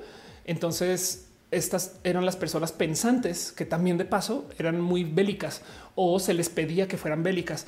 Por eso es que nuestros héroes, digamos, latinoamericanos son personas de guerra pero que en últimas eran las personas más educadas que había, que es irónico si lo piensan, ¿no? Agarremos a la persona que más piensa y mándalo ahora a liberar Latinoamérica, ¿no? Este, no todo el mundo, ¿saben? No, no, no, no todo el mundo. Eh, eh, o sea, no sucede en todos los países, pero, pero era muy normal pensar de los, por ejemplo, los generales de la Primera Guerra Mundial como académicos muy instalados. Y eso luego, pues nada, la corrupción llevó a que tengamos este sistema de hoy, aunque de todos modos no dudo que si a ti te van a soltar un buque nuclear con la capacidad de finalizar el mundo solamente con darle un botón o a dos, eh, entonces es muy probable que requiera de que te seas una persona también muy, muy, muy, muy, muy preparada. Pero bueno, Wilbur de Cat dice eh, de mero hecho de deslindarse la responsabilidad de tus actos amparándose a haber seguido órdenes por un estudio llamado La banalidad del mal por Hannah Arendt. Uf, Hannah Arendt además es una lectura de donde sea que leas cosas de Hannah Arendt. Eh, MC dice, danos una referencia básica sobre el socialismo para comenzar bien con el tema y discutir con los fachos, pues el tema de ejemplo siempre es Venezuela. Em, pero, pero, pero pues ahí lo que quieras, depende de lo que quieras hablar acerca del socialismo. La verdad, Airball dice que piensas de los documentos de Epstein Trump. La cuenta de Anonymous acaba de decir que Trump está bajo búnker. Em, pues bueno, la verdad es que igual y Trump va, igual y Trump se mete un búnker cada miércoles. Saben, también eso también hay que tenerlo presente. Eh, como capaz ahí es donde juega póker, no sé. Pero, pero el tema es que eh, Anonymous, pues por supuesto que quiere hacer ruido mediático y yo le doy la bienvenida en este caso porque siento que hay que hablar más de este tema, pero así las cosas. Devram 3126 dice, no es alguno han visto el COVID-19 muestra el valor que tiene respirar. Está muy bien visto eso, tienes toda la razón, no me respirar. Sushikis dice, vas a tocar el tema Anonymous. Yo hablo Anonymous un rato y hasta presenté que era Anonymous. Ultra dice, nunca discutan con fachos. Wow, sí, wow. Ok, pues supongo, en fin. Oscar Camacho vive en la ciudad de Cari, en Carolina del Norte. Cary, ok. Si la, la, ciudad donde está Epic Games, aquí la policía le dio un comunicado eh, pidiendo perdón a nombre eh, de los policías de que Minnesota. Wow. Y dice Jorge Mendoza de la lista de, de Anonymous, se volvió también, le preguntan mucho, como que siento que también eh, chequen todo lo demás, eh, de paso, no se claven solo con esa lista, no le entren a la novela quizás. O sea, está bien, chido, y, vamos a ver a dónde lleva eso, pero, pero no la vean con miedo, me explico, es un... Del otro lado, ya sabíamos de todo esto, si era falso o no, o sea, en fin. Víctor dice, eh, Víctor Frankenstein dice el propósito romper el círculo de miedo. Eh, Luis Romero dice la película de Arráncame la vida está basada en mi bisabuelo. Wow, wow, wow, wow, wow. Él fue revolucionario y claro, varios presidentes asesoraron con él. Su nombre era Joaquín Musel Acereto, porque eso hizo un nombre de hace 100 años, por supuesto. Eh, Leonora Zarate dice cómo se llama la serie que mencionaste al comienzo? When They See Us. Eh, por Eva Duvernay. Voy a nada más te vuelvo a mostrar el como el artículo que habla de Us en español. Así nos ven. Está en Netflix. Em, dirigida por Ava DuVernay, explora el caso de los cinco de Central Park, un grupo de jóvenes que fueron encarcelados durante años por un crimen que no cometieron. y la recomiendo mucho. Es bien seca, es bien seca y es bien chida y literal. Miren, si quieren entender el dilema de hoy, vean esa serie. es cortita, de paso la pueden ver como que no sé si de una sentada, pero quizás de una sentada y media. Voy a cerrar con una frase célebre, con una frase que genuinamente, este, em, nada, son de las cosas que porque nerd básicamente, pero para por si no ubican, eh, Battlestar Galactica es una serie de ciencia ficción que lidia con la generación, con el crear una nueva sociedad. Em, es una eh, historia postapocalíptica donde la humanidad está viviendo en naves espaciales porque tuvieron que huir de la Tierra porque la Tierra explotó básicamente y entonces estas personas están tratando de fomentar una formación de sociedad pero que a la vez respete los ideales de la humanidad, porque si no, entonces que nos volvemos bestias y estas cosas y entonces topan con todo tipo de complicaciones. Y pues en eso justo lidian con esto de la militarización de la policía. Em, Gracias por ese medio comercial.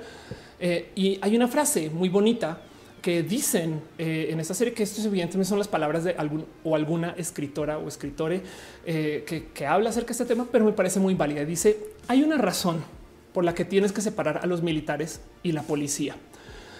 Uno de esos dos lucha contra el enemigo del Estado. El otro sirve y protege a la gente. Cuando el ejército se convierte en ambos, entonces los enemigos del Estado tienden a convertirse en el pueblo. Y quedémonos con eso. Los enemigos del Estado tienden a convertirse en el pueblo cuando el ejército son ambos ejército y policía. Y entonces ahora pensemos en Trump diciendo que Antifa es un grupo terrorista, porque en últimas, Antifa no es un grupo, es un movimiento. Es como de repente decir el feminismo es un grupo terrorista, saben? Y entonces ahora con cualquier excusa dice, ah, no, no, no, no, no, tú una vez posteaste con pañuelo verde, güey, entonces ahora te pueden declarar terrorista y tomar acciones que están permitidas dentro de su libro de lo que se puede hacer contra los grupos terroristas, contra ti, para que entiendan los grupos terroristas encajan en un espacio totalmente diferente que los eh, militares presos de guerra. Por eso es que sucedió esto en Guantánamo, donde tenían unas personas ahí atrapadas casi casi que hasta que se pudran, que no las estaban pasando por el proceso militar de las convenciones militares que se usan cuando tú estás en guerra con alguien, porque son terroristas, no son una fuerza opositora militar. Eh, y en eso ha de dar mucho miedo que de repente digan que un movimiento se vuelva un grupo terrorista. Eh, todo esto responde justo al cómo Trump uno, para que les quiero quitar un poquito también el miedo del, o sea, si se fueron así a, tierra estrés, Trump es experto en hacer desórdenes mediáticos. Entonces, igual y le vale gorro y dice estas cosas con tal de que nos asustemos, no? O igual y si lo quiere hacer. Y ese es el problema con Trump. Pero bueno, cierro con esto todo esto que quería platicar hoy. vamos al aire este dos horas 16 minutos. Es un roja de solo un tema, un roja de domingo y espero haberles sido medianamente útil. Igual y me quedo leyendo sus comentarios en el chat un ratito. Nos damos abracito, ¿les parece? Gracias por acompañarme.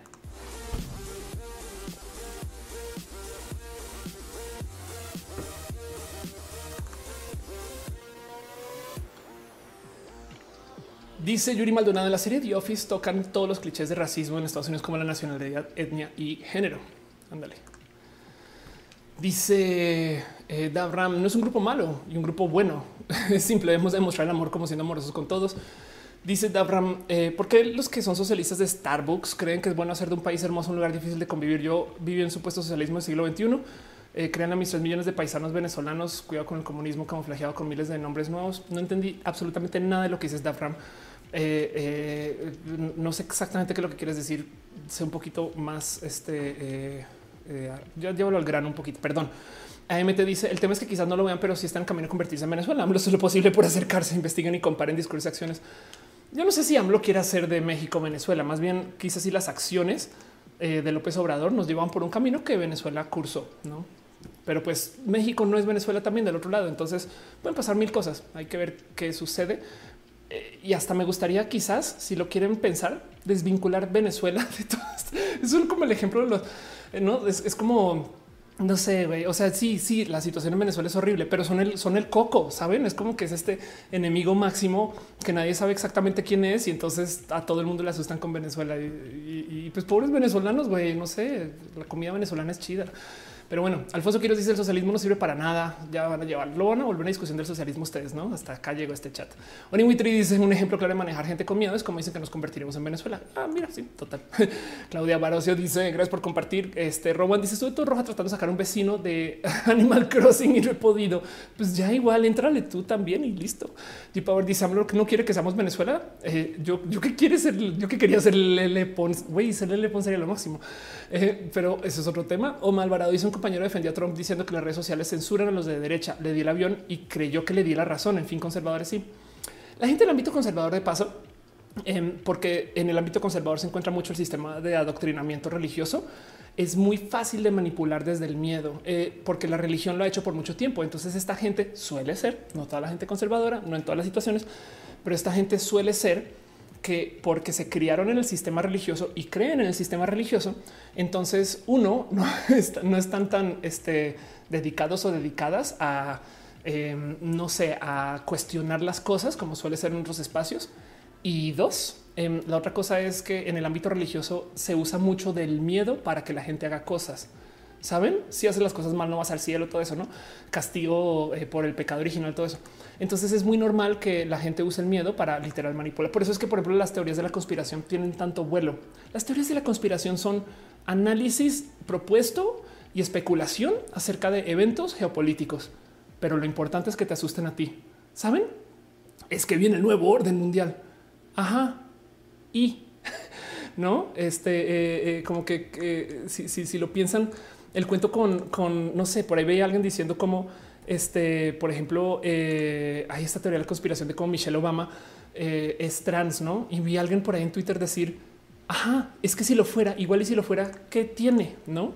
¿Qué tiene? Saben como que este, en fin, dice Laura, gracias por estar acá. Dice este eh, eh, Maquiavelo decía que prefería ser temido a ser amado. Em, dice Camilo Reyes, ¿consideras buena idea emigrar a Europa tan pronto pase la pandemia? No sé, depende. La verdad es que depende. necesito más información. dice Airball, todas las conspiraciones son creadas por los right wing. Pues depende, no? De hecho, yo recuerdo el otro día recordé que tenía un amigo que le gustaba hacer forwards, pero cuando eran por mail o sea, él era un escritor creativo y le gustaba hacer forwards. Él se sentaba a escribir esas cosas que luego la gente se pasaba a decir, no se lo envías a 10 personas, vas a tener mala suerte. Tenía un amigo que escribía eso por mero gusto de darse em, este eh, valor creativo como escritor, ¿no? Ana Gallegos dice, creo que México necesita más una limpieza en nombre policial para obtener suficiente personal. Alguien, algún colombiano que tenga mejor conocimiento de la historia policíaca colombiana, corrobóreme esta historia porque yo era una persona muy joven y honestamente nunca le he dado búsqueda o nunca he llegado como a toparme con él. Esto sí pasó o no. Pero yo recuerdo que en Colombia en algún momento cambiaron toda la fuerza policíaca y fue cuando comenzó la policía verde, lo que ahora llaman los aguacates, este eh, eh, o bueno, como sea que le quieran llamar. Y, antes no era así. Y no sé si esto tiene que ver con algo de esto. Si, si, si alguien se sabe de eso, sería chido. Pero bueno, dice Alfonso que la corrupción en cualquier eh, política no funciona derecha, izquierda, centro socialista, comunista. Sí, eso es verdad. Y, justo el motivo por el cual no funciona es porque es impredecible. Si tú no puedes, si tú no puedes confiar, entonces no, no es muy difícil hacer negocios con alguien que no puedes hacer un contrato con una persona que no puedes confiar si va a seguir, no? O si, o si lo va a acatar o si lo va a respetar. Dice Sinaí, eh, ¿sabes algo de información no pública en la que comparte Twitter con Estados Unidos, Irlanda y otros países para, y para qué la ocupan? Eh, no, pues no, no tengo la más mínima idea, pero sí, sí sé que eh, las redes sociales, pues nada, más que información no pública es, por ejemplo, muchas veces, mira, si tú vas a Facebook, a la plataforma de anuncios, ahí está toda la información, solamente que capaz si lo entregan de algún modo fácil y digerible para que los gobiernos la analicen. Me explico, pero esa, sobre todo si vas a comprar anuncios, esa información también está disponible a ti. Dice Adiel, nunca había entrado a tu canal. Este envío me pareció extraordinario. Muchas gracias. Gracias por estar acá. Hacemos en vivos todos los lunes. Mañana vamos a hablar acerca del final de la Torre de Babel. Ese es otro tema, pero hoy quería hablar de ese tema en particular. Luis Rivas dice: ¿Crees que pase mañana con el fin de la Jornada Nacional de Susana a distancia? Nada, Luis, porque yo creo que ya se acabó. Más bien la gente va a estar haciendo de ya puedo salir o no puedo salir. Y por consecuencia, mucha gente sí va a salir y va a andar por la vida con máscaras. Y vamos a ver qué pasa. Es en como dos semanas, a ver cómo quizás repuntan los contagios o no, no, pero pues lo más probable es que sí, pero no quiero ser negativista ahorita. Marcy Schneider dice: Me pareció curioso que en Estados Unidos algunos artistas que empezaron a romper esa segregación racial no eran de Estados Unidos, sean David Bowie, Soul Train o The Beatles. Pues sí, pues igual y también es un tema de decir las cosas que se dice, sabes? Pero bueno, Ulises Reina dice: Ya volví. Es una pregunta filosóficamente profunda esa, Ulises. Yo voy a decir que sí. Dice este Dabram, los venezolanos dijimos que no éramos como Cuba, los de Cuba decían que no eran como la Unión Soviética. El socialismo tiene el mismo resultado, sea donde sea. Es muy divertido de ver eso. Me pregunto si en la Unión Soviética decían que no eran como otro lugar. Marcy Schneider dice: Me pareció curioso que en Estados Unidos algunos artistas que empezaban a romper esa segregación racial ya te había leído. Perdón. Eh, dice Sina, y es que me da cosa que a cada rato me salía ese mensaje que cambiaba la política, la privacidad y decía eso desde la primera página. Sí, la verdad es que tú puedes leer esas políticas de privacidad todas, pero en últimas no lo hagas porque uno eh, te van a llevar a estar a ser una persona muy frustrada y dos, ¿qué más haces? Eso implica si no estás de, acuerdo con eso, entonces no puedes usar Twitter, no? Pero bueno, en fin, dice Moon aquí en Bogotá nos aplazaron 15 días más la cuarentena. Eh, aquí en México técnicamente la cuarentena no acaba, o sea, cambiamos de la jornada de Susana Instancia, que de paso, por si no sabían, esa jornada era sugerencia. O sea, por eso nadie te multaba cuando salías a la calle, cosa que sí pasaban, por ejemplo, en varias ciudades. Eh, creo que en Colombia también hasta la policía se encargaba de que la gente no saliera a la calle. Acá no. Ahora cambiamos el sistema de semáforos, lo cual quiere decir que entonces cada este, eh, eh, municipio decide si puede o no puede salir la gente. Va a ser como no es el gobierno federal diciendo ya le digo a todo el mundo, sino simplemente es como aquí las cosas están chidas, salgan, güey. Lo que sí va a ser verdad es que hay mucha gente que de plano no va a respetar el semáforo, pero igual tampoco respetaban a Susana a distancia. Me explico, pero ya dice Victoria Tomón, la eh, Unión Soviética igual y decía no somos China. Es posible. Qué divertido. Dice Yuri, ¿vas a seguir haciendo cuarentena voluntaria? Por su pollo, yo hasta julio, agosto, no sé. Este siempre y cuando pueda. La verdad es que agradezco, le agradezco mucho a la vida. Miren, lo único que me tiene así como triste de mi cuarentena es que René y yo no nos podemos ver cuando podamos porque no hay vuelos, no? Pero de resto, pues mi trabajo afortunadamente es este aquí en línea con ustedes. Entonces agradezco mucho podernos ver y eso nada. Nada, me lo llevo hasta el fondo de mi corazón. Juan Reyes dice: ¿Te refieres al plan de transformación cultural, mejoramiento institucional del 95 respecto a la policía colombiana? Qué preciso que es ese dato. Eh, pero yo creo que sí, el plan de transformación cultural y mejoramiento institucional del 95 sería chido. Me encantaría nada, al igual. Sí, yo recuerdo que por ahí hubo un momento donde literal cambiaron toda la policía en Bogotá. Eh, no sé si en Colombia y, nada, pues eso es como algo de analizar. Alex dice la República Popular China surgió después de la Unión Soviética, así que en teoría no. Airball dice te vas a vacunar cuando siga a salir la vacuna por su pollo inmediatamente a ojos cerrados. Es más, yo podría tomar una vacuna este prototipo, sobre todo porque así es como se hacen los mutantes. Entonces sería chido tener poderes. Quién quita. Alfonso dice cuarentena obligatoria en la localidad de Kennedy en Bogotá. Jinx dice están raideando la Casa Blanca. Arturo le dice entonces mejor nuestras cuarentenas. a poner en la búsqueda de Twitter White House nomás. Güey, esto me da mucha risa. Güey. Este, por supuesto que la gente está ya llevada del. Miren, vieron mi video de eh, cómo conseguir trabajo eh, después de la cuarentena. Una de las cosas que yo decía es que durante las cuarentenas hay gobiernos más débiles, porque sobre todo en el tema de seguridad. Entonces, pues esto, esto aquí es donde lo vemos, no? Pero bueno, en fin. Este vean esto. Ah, yo creo que igual la Casa Blanca ha de tener tanta protección ahora sí militar que para que esta gente entre, pues de cierto modo, yo pienso que igual y lo que está pasando es un poquito lo que querían hacer con el área 51. No nos quieren detener a todos. El problema es que cuando esta gente comienza a entrar, pues ha de ser un felony mayor y capaz entonces el uso de, violencia. En fin, no sé, como que esto, esto se presta para mucho desorden. Pero bueno, dice Max Mortos quieren hacer su Snyder Cut. Antonio González está haciendo cuarentena voluntaria. Reseñadora dice no respeta el semáforo para la vialidad, menos el de la normalidad. Eso es verídico. Rubén dice saca el OnlyFans. No, ven a roja y déjame donativos en roja. Y es este acá, acá somos OnlyFans. ¿Qué estoy diciendo? No sé, pero lo estoy diciendo. Este dice eh, yo también quería estar en los trailers de las vacunas. Em, dice Antonio González, yo también estoy haciendo cuarentena voluntaria salvo hace dos meses. Y dice Javier a LB sobre la corrupción. Un profesor decía que era muy difícil erradicar el problema porque todos los políticos hacen promesas y nunca podrán cumplir todo lo que prometieron por falta de dinero. Aunque tengan buena fe, entonces siempre llegará alguien con un maletín lleno de lana y no le quedará de otra que aceptarle. Eso es súper resumido. Sí, la verdad es que toma mucha, mucha, mucha convicción este, mantenerte fiel a tus palabras y no lucrar de ningún modo u otro.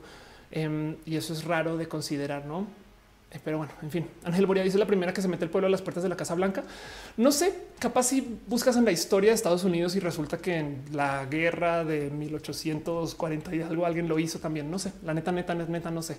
Pero en la época moderna no recuerdo absolutamente nadie. O sea, me acuerdo de un caso de alguien que como que se acercó demasiado al cerco y le dispararon. Me explico como que son muy paranoicos con eso. E, evidentemente, Alfonso quiero decir lo que pasa con los venezolanos que por unos pocos pagan todos. y, en toda Latinoamérica, de paso, Airball dice va a ser imposible entrar a la Casa Blanca, está ultra protegida. Sí, no dudo que la Casa Blanca le pican un botón y se hunde, me explico, y se vuelve este, o, sale una fosa así con cocodrilos. Este, no sé, en fin. Pero el tema es que mucha gente, la verdad es que si se atacan a la casa por mera anarquía, se los prometo que esto no va a salir para bien.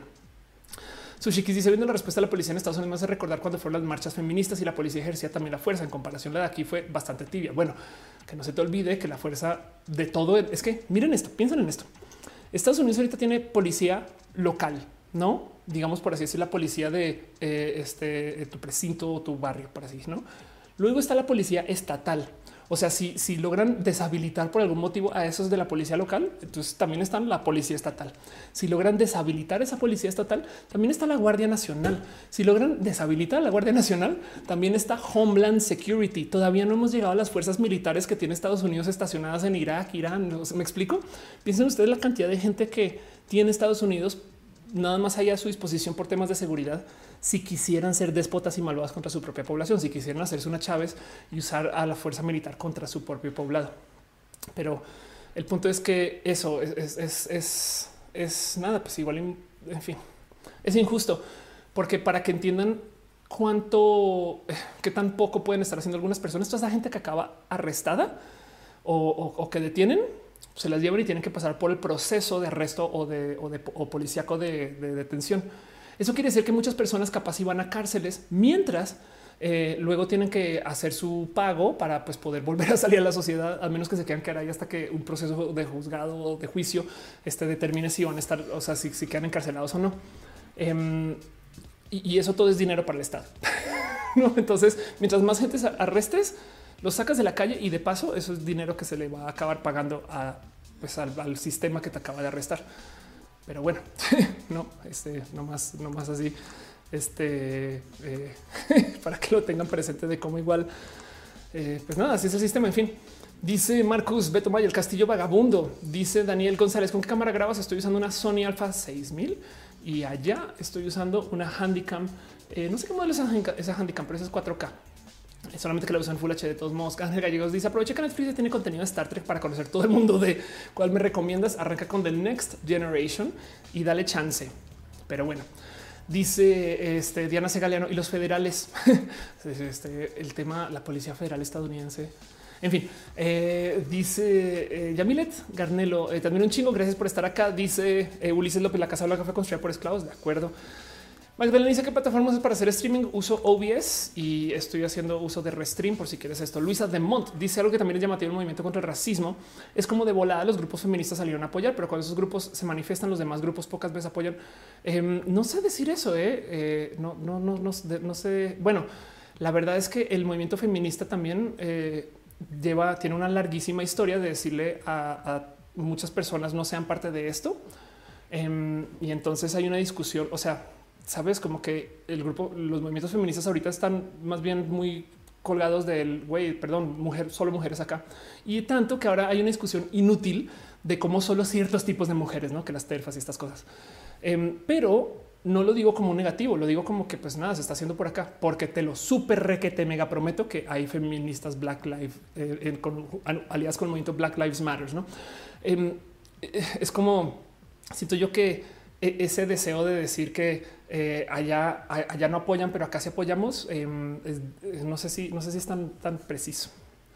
Parajas dice: Voy llegando hace rato, leí un estudio de cómo las marchas favorecen el voto demócrata por el medio. ¿Qué opinas? ¿Crees que Trump esté provocando para generar violencia, más, más, ah, más miedo? Em, a la gente de estadísticamente hablando, la gente republican del partido que representa Trump gana cuando menos gente vota. Entonces, si tú logras emocionar a la gente del partido republicano para que salga a votar, pues ganas. Pero la verdad es que mientras más personas retires del sistema, eh, más ganas. Por eso es que sus, sus estrategias son como de, confundir, de hacer que el voto sea en días que no son feriados, em, de, eliminar gente del sistema, de escrachar gente de los votos y de hacer una cosa que se llama gerrymandering, donde lo que hacen es que rediseñan los distritos para que los distritos sean mayoritariamente eh, republicanos y entonces puedan no más por mero volver a dibujar las divisiones, automáticamente tener votos. Pero así las cosas. Em, dice este, creo que se puede aplicar todo eso en el Ordo Chao. Este dice Daniel González. De hecho, ¿qué traduce? ¿A qué traduce gerrymandering? Yo creo que no hay como porque viene un apellido gerrymandering o de un nombre. Este sí, gerrymandering en español, que nunca lo había pensado. Eh, gerrymander en español se traduce forma de, manipular la delimitación, manipular. o sea, no, no, hay una traducción. El gerrymandereo voy a decir entonces, porque soy bien formal. House of Science dice: Estoy montando el estudio para la House of Science, apenas voy viendo qué comprar. Qué chido. Arranca con webcams, te lo recomiendo. Em, las webcams de Logitech son buenísimas y no necesitas más. El, y eso sí, ya, o sea, también pues las del celular si quieres, perdón, o las de la compu. Isabel Rodríguez hace un minuto escuchó uno de tus videos, me pareció increíble tu nivel de cultura. Gracias. Em, dice House of Science, ¿tienes un mezclador externo de señal de video? No. Ah, no, perdón, sí, tengo capturadoras, uso unas el gato. Eh, hay un video donde hablo de esto de paso en mi canal, justo cómo hago mis eh, transmisiones. A me dice, no se llama, respondieron. Eh, nombre la novela gráfica que mencionó Off Solar, la erradicación de los libros y la opresión. No, de hecho, fíjate que no es una novela gráfica, pero es literal un cómicito eh, muy tierno que lo encuentras nomás con que busques en Google Huxley versus Orwell. Eh, y lo vas a encontrar. Está escrito originalmente en inglés, pero pues seguramente este nada. Entonces ahí lo ves. Huxley busca Huxley versus Orwell para que veas eh, toda la historia de esto, no del mundo feliz versus 1984. Uriel Montes dice capturadoras el gato. Exacto. Dice Ignis 13 Gerardo Madero, ingeniero. me te dice las feministas en una historia de racismo. Esa es, otra de las causas de caer. Este eh, no, sé. El movimiento feminista es de las cosas más válidas que hay. El único problema es que el movimiento feminista actual eh, está eh, lidiando con un problema de identidad. Pero bueno, y sobre todo de es que no sé cómo ponerlo. Hay mucha gente en el movimiento feminista actual o mucha gente que se, presenta como feminista que no están muy enteradas de muchas de las realidades de la vida. Entonces es raro de ver cómo, se enfrentan contra las cosas, no? Pero de todos modos, perdón, pero hoy todavía se necesita un chingo de feminismo, sobre todo nomás viendo el tema del aborto. O sea, un coffee dice tengo una duda muy seria porque el movimiento Black Lives Matter se permite la inclusión de personas blancas, pero en, en grupos feministas no se permite la inclusión de hombres porque vienen de lugares diferentes. Eh, es más, ¿cuál es la diferencia entre el movimiento LGBT y el movimiento feminista? Que a las mujeres no se les niega, a menos que fueran trans, pero que a las mujeres no se les niega que son mujeres. Mientras que en el movimiento LGBT sí, el movimiento LGBT existe porque la gente dice es que tú no eres gay, tú eres homosexual reprimido o tú eres homosexual jurando que eres otra cosa a la gente LGBT se le invisibiliza en una cantidad de espacios. Entonces, por eso el movimiento LGBT que hace, ah, que no puedo ser travesti, mira qué tan travesti puedo ser. Y es un carnavalote y a la par también se están haciendo movimientos políticos y a la par se están haciendo movimientos que tienen que ver con esto de los activismos como los conocemos, eh, no de como que de, ir y, negociar con políticas y estas cosas. Pero gran parte del movimiento LGBT es visibilizar para que la gente entienda chingada madre que hay gente bisexual, que hay gente pansexual, que hay gente polisexual, que hay gente omnisexual y que por supuesto que hay muchas letras en el acrónimo. En el caso de las mujeres, en los feminismos, no se pone en duda que las mujeres existen. Lo que sí es que por el hecho de que existen se les oprime. Entonces, como el movimiento feminista viene del me oprimen porque soy mujer, me oprimen por mi género, es muy importante que el movimiento sea liderado y presente por personas del mismo género del cual se les presenta opresión. Es ah, que no puedo ser mujer. Mira qué tan mujer puedo ser. Entonces los movimientos feministas hicieron una pequeña propuesta. ¿Saben qué sería chido? Que el movimiento feminista sea de mujeres como sea que se identifiquen mujeres, sí, pero que sea de mujeres. Y mucha gente entonces se paró en sus pestañas de no, ¿cómo me van a decir que yo no puedo ser parte de un movimiento? Y eso solito comprueba el por qué el movimiento feminista pues le sirve tener esa actitud, porque hay que hablar de cómo una de las cosas que suceden como dentro de la masculinidad tóxica es la como costumbre de siempre querer sacar a las mujeres de las cosas. Suena a que estoy diciendo cosas así como por encima, pero em, eh, a ver, eh, statistics, eh, men speak more. está muy normalizado que las mujeres hablan mucho y que los hombres no. Como que estas son las cosas que ya, claro, las, es más, escuchado gente decir es que el cerebro de las mujeres está optimizado para que los hemisferios se conecten de modos diferentes, porque las mujeres hablan mucho y los hombres no. Pues, ¿qué crees? Resulta que estadísticamente hablando, Em, de esto, los oradores en los seminarios académicos son las voces y los rostros de sus campos. No, entonces el estudio, a ver si que está, encontró que entre coloquios y demás tenían más probabilidad. La, gente que más habla tiene más probabilidades de ser hombres que mujeres. Y esto se ha comprobado en una cantidad de espacios. O sea, en los espacios de habla pública, en los foros, en los espacios donde hay discursos, estas cosas, los hombres hablan más y a las mujeres las callan más. O sea, la leyenda de que las mujeres hablan más la crearon personas que les molesta que las mujeres hablen. Y entonces andan por ahí diciendo, güey, hablan todo el día. Pero si tú te sientas a contar cuántas veces hablaron, resulta que hablaron menos y hasta las interrumpieron. Y eso es parte de la masculinidad tóxica. Hay algo ahí dentro de la masculinidad que pide que el hombre siempre tenga que estar presente encima y brillar más y mansplainear y decir. Y por eso es que el movimiento de las mujeres con esta pequeñita propuesta de Solamente vamos a pedir que esto sea de mujeres con mujeres y, este, y, llevado por mujeres para que no saben, porque pues queremos un lugar nuestro, güey. No, no existe ningún otro lugar. Tienen 10 mil millones de movimientos llenos de hombres. Queremos uno de solo mujeres, como sea que se identifiquen mujeres. Y, la gente se enloqueció con eso y eso solito comprueba el por qué. Y entonces, volviendo a tu pregunta, justo los otros movimientos hablan de otro tipo de segregación, forma, racialidad, sabes? No tienen, no, no están atravesados por el género como el tema del feminismo. Pero bueno, dice Femina, increíble que no existen personas que les molesta que las mujeres sean inteligentes. Totalmente de acuerdo. Eh, Chay dice mañana también habrá roja. Sí. Voy a entonces comenzar a cerrar este show. Eh, muchas gracias por acompañarme hasta acá. Voy a levantarme unas últimas preguntas por ahí de las cosas que me dejen. Em, dice Ángel Boria, ¿harías una colaboración de Rojas en vivo con un experto para analizar como invitado a la noche? Sería chido, pero tengo que trabajar en eso. Em, porque a duras penas a veces logro cerrar los temas. Quizás una serie de videos, entrevista donde entreviste gente. Tengo que trabajar en eso. Victoria dice: Yo no suelo hablar de feminismo a favor ni la comunidad LGBT porque están los ambientes agrupan los que más discriminación he sufrido. Ok, sería chido que de todos modos te pronuncies si puedes, si te llama la atención. Eh, eh, es más chido tener una opinión que traer la tibias solamente porque en últimas nada haces que la gente como colapse alrededor tuyo. Entonces ya sabes quién sí, quién no. No sé. Julio dice: Gracias por informarme del tema. Em, eh, existe la situación actual mundial, está rompiendo muchos esquemas. Gracias, tú eres parte de esta rompedera. Rompamos cosas. Eh, si hay que romper piñas, las rompemos. No cuiden sus piñas también. Uriel Montes dice: Los hombres tienen todos los espacios para ellos. Si les molesta no estar en uno, ahí está el problema. Gracias. Exacto. Dicen Marcy, la invisibilización hoy se carga mucho con las personas bi y no binarias, amor a las personas bi y no binarias. Total. Danica dice: ¿Cuál es la diferencia entre omnisexual y pansexual? Pensé que era lo mismo. No. separando pelitos, eh, la gente pansexual, entre comillas, porque hay 10 mil definiciones de pansexual y la mía no tiene que ser la verídica. De hecho, qué bueno que existan 10 mil y que tú lo definas como quieras. Pero la gente pansexual es ciega al género. Técnicamente es el género, no me importa la decisión. La gente omnisexual no es ciega al género, es observo todos los géneros y de paso soy omnisexual. ¿no?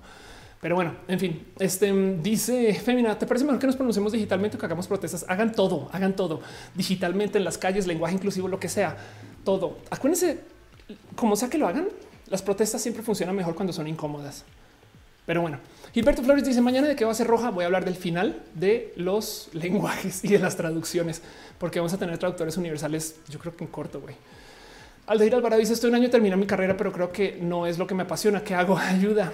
Em, este, pues mira, yo estudié dos carreras y no, no ejerzo.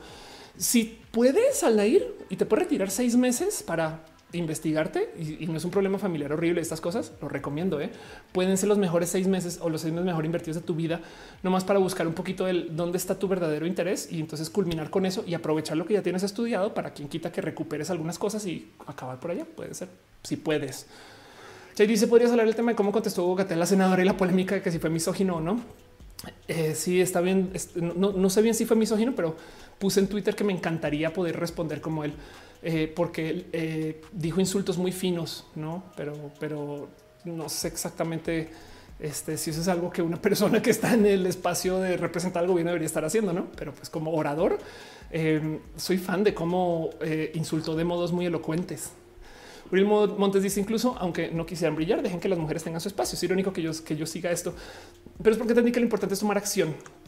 Anda, M te dice, no logro motivarme a hacer cosas creativas que realmente quiero hacer porque eh, pues, no es nihilismo que traigo desde siempre. ¿Cómo te motivaste tú? Este es una buena pregunta. ¿Dónde encuentras la motivación para hacer las cosas? Eventualmente algo llegará, sabes? Igual y lo que te atrae a hacer es algo que tú consideras rebanal y puede ser muy bonito e importante. Mira, hay gente que es campeona de bobadas en TikTok, ¿sabes? Entonces, si tú piensas que es una, es una estupidez, pero con eso te entretienes, ¿quién quita que por ahí vaya? No, no sé. Dice David, tengo pereza de seguir estudiando, pero si quiero. Muy bien. Eh, Don Apache dice haber tenido una familia machista eh, de peque fue algo lindo para mí. este me doy cuenta de lo equivocado que estoy. Me genera satisfacción. Qué bueno que hayas aprendido. Eh, suena raro tu comentario, pero bueno, Angelic dice una gobernadora de color dijo que estaría mejor que Trump ya ni dijera nada porque lo hacía peor. Sí, Trump, miren, em, hace nada dijo algo de salirse de la OMS. Si no estoy.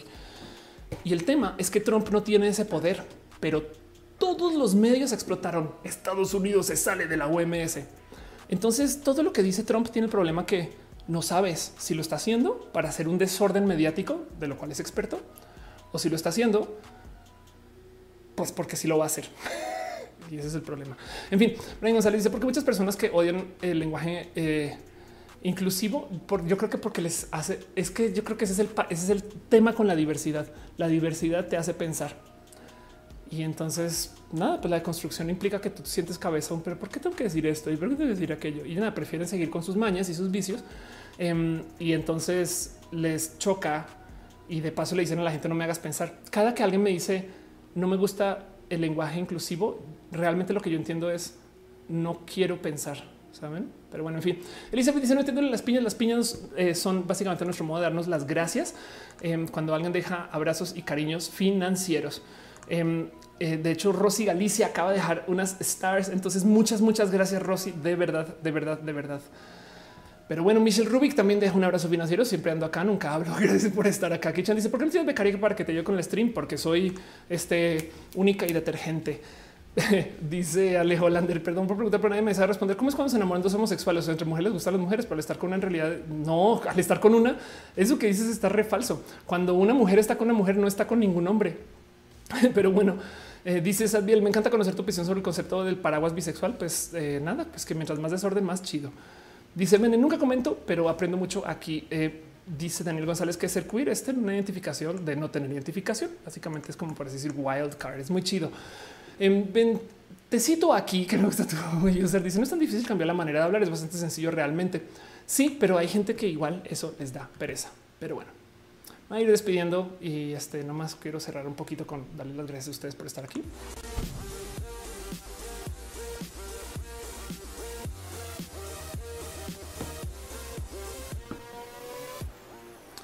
David R. David R. pregunta que si me casaría. Y pues no sabe David R. que yo soy divorciada. Pero bueno, Marcis Nadie habla de la toxicidad que con personas como femboys que les gusta lucir muy femeninos, que los quieren obligar a identificar como mujeres trans. Sí, yo creo que hay gente que tiene diversidad frágil, sabes? Como que esa gente que dice es que tú no eres realmente bisexual, tú eres homosexual, tú eres gay, ya sal del closet, dilo lo que tienen es homosexualidad frágil y necesitan que las otras personas se ajusten para que su homosexualidad no esté en duda. Y ya lo mismo con algunas personas en transición frágil, la neta. Pero bueno, dice este uno le quita eh, un programa de las 100 definiciones pansexuales. Sería muy bonito eventualmente algún día. Pero bueno, miren, Gente bonita, gente chida. Gracias por estar acá. Gracias por ser parte de esto. Este fue un roja, eh, no roja, fue un roja huido. Miguel Soria deja un abrazo financiero y dice también piensa mucho de ti en eh, versus del L inclusivo. Ándale. Dice Alejo Lander, ¿cómo puedes saber si soy bisexual? Te puedes asumir bisexual y ver cómo te sientes piñas para ti. Dice Alberto, ya hablaste de los white mexicanos, no mucho. ¿eh? Em, dice David que la que se divorció no fue Ophelia. Yo me divorcié. Sí, yo digo, este, pero pues nada, y que se me volvería a casar. Yo sé que sí, yo creo que sí me volvería a casar. Eso no está en duda. Digo, dice Marcy Snyder, Ophelia ContraPoint sería una colaboración chida. Güey, conseguir ContraPoint me sería algo espectacular, pero eso eventualmente sucederá. En fin, gente bonita, muchas gracias por estar acá y ser parte de esto. Este show sucede gracias a su apoyo, cariño, amor. Le quiero las gracias especiales y súper especiales a Anonymous Cheer, que supongo que no tiene nombre, a Liz Jordan, que me dejó beats, a Ominos Cowboy y Bren Verán, que se suscribieron en Twitch. Gracias por ser parte de esto. También a Luis Maclache, Alejandro RC, Imsa, Imsac, Francesca Bernetti, Shirley Medina, Telma Derma, Mrs. Nichols, eh, Cadmiel Jiménez, Altair Castro, Laura Lili G, Eri Frank Núñez, Lalo Paván, a Diego Puente, a Jess, eh, Jess, gracias por estar acá, Jessica Sorín, Mendieta Sainz, a Michelle Rubik y a Miguel H. Soria, gracias por ser parte de esto, la neta, neta, neta, gracias por apoyar, también a Rosy Galicia em, y a Rodrigo Díaz, a este, a Guillermo Ávila, y a Chris Rockman, eh, Ángel Huerta, Edgar Delgado, eh, Yuri Maldonado, Chris Rockman otra vez, eh, Fernanda Pérez Prado y la gente que me dejó stars en Facebook. Muchas, muchas, muchas gracias. Dice Ernesto, un abrazo sanitizado. Exacto, un abrazo sanitizado. Esos abrazos que nos damos de vez en cuando y esas cosas. Y pues miren, también de paso a toda la gente que está suscrita y que me apoyes de sus respectivas plataformas. Un abrazo a Santi Curi o Curie eh, Arturo Aleana, Navarro analógicamente, patrones de tiempos inmemorables, Aflicta, Ignis 13, Francisco Godínez y a Trini de Patacoins. También la gente que está suscrita al YouTube desde eh, la membership, que lo aprecio mucho, a Laura Lili Luis Maclache, Alejandro RC, Simón Ulises Sánchez, Pablo Muñoz, Ángel Huerta, André VT, Leumas Elut, Wendy Giselle, Ibarra Ochoa, Carlos Como, House of Science, Cat Girl, Jesse.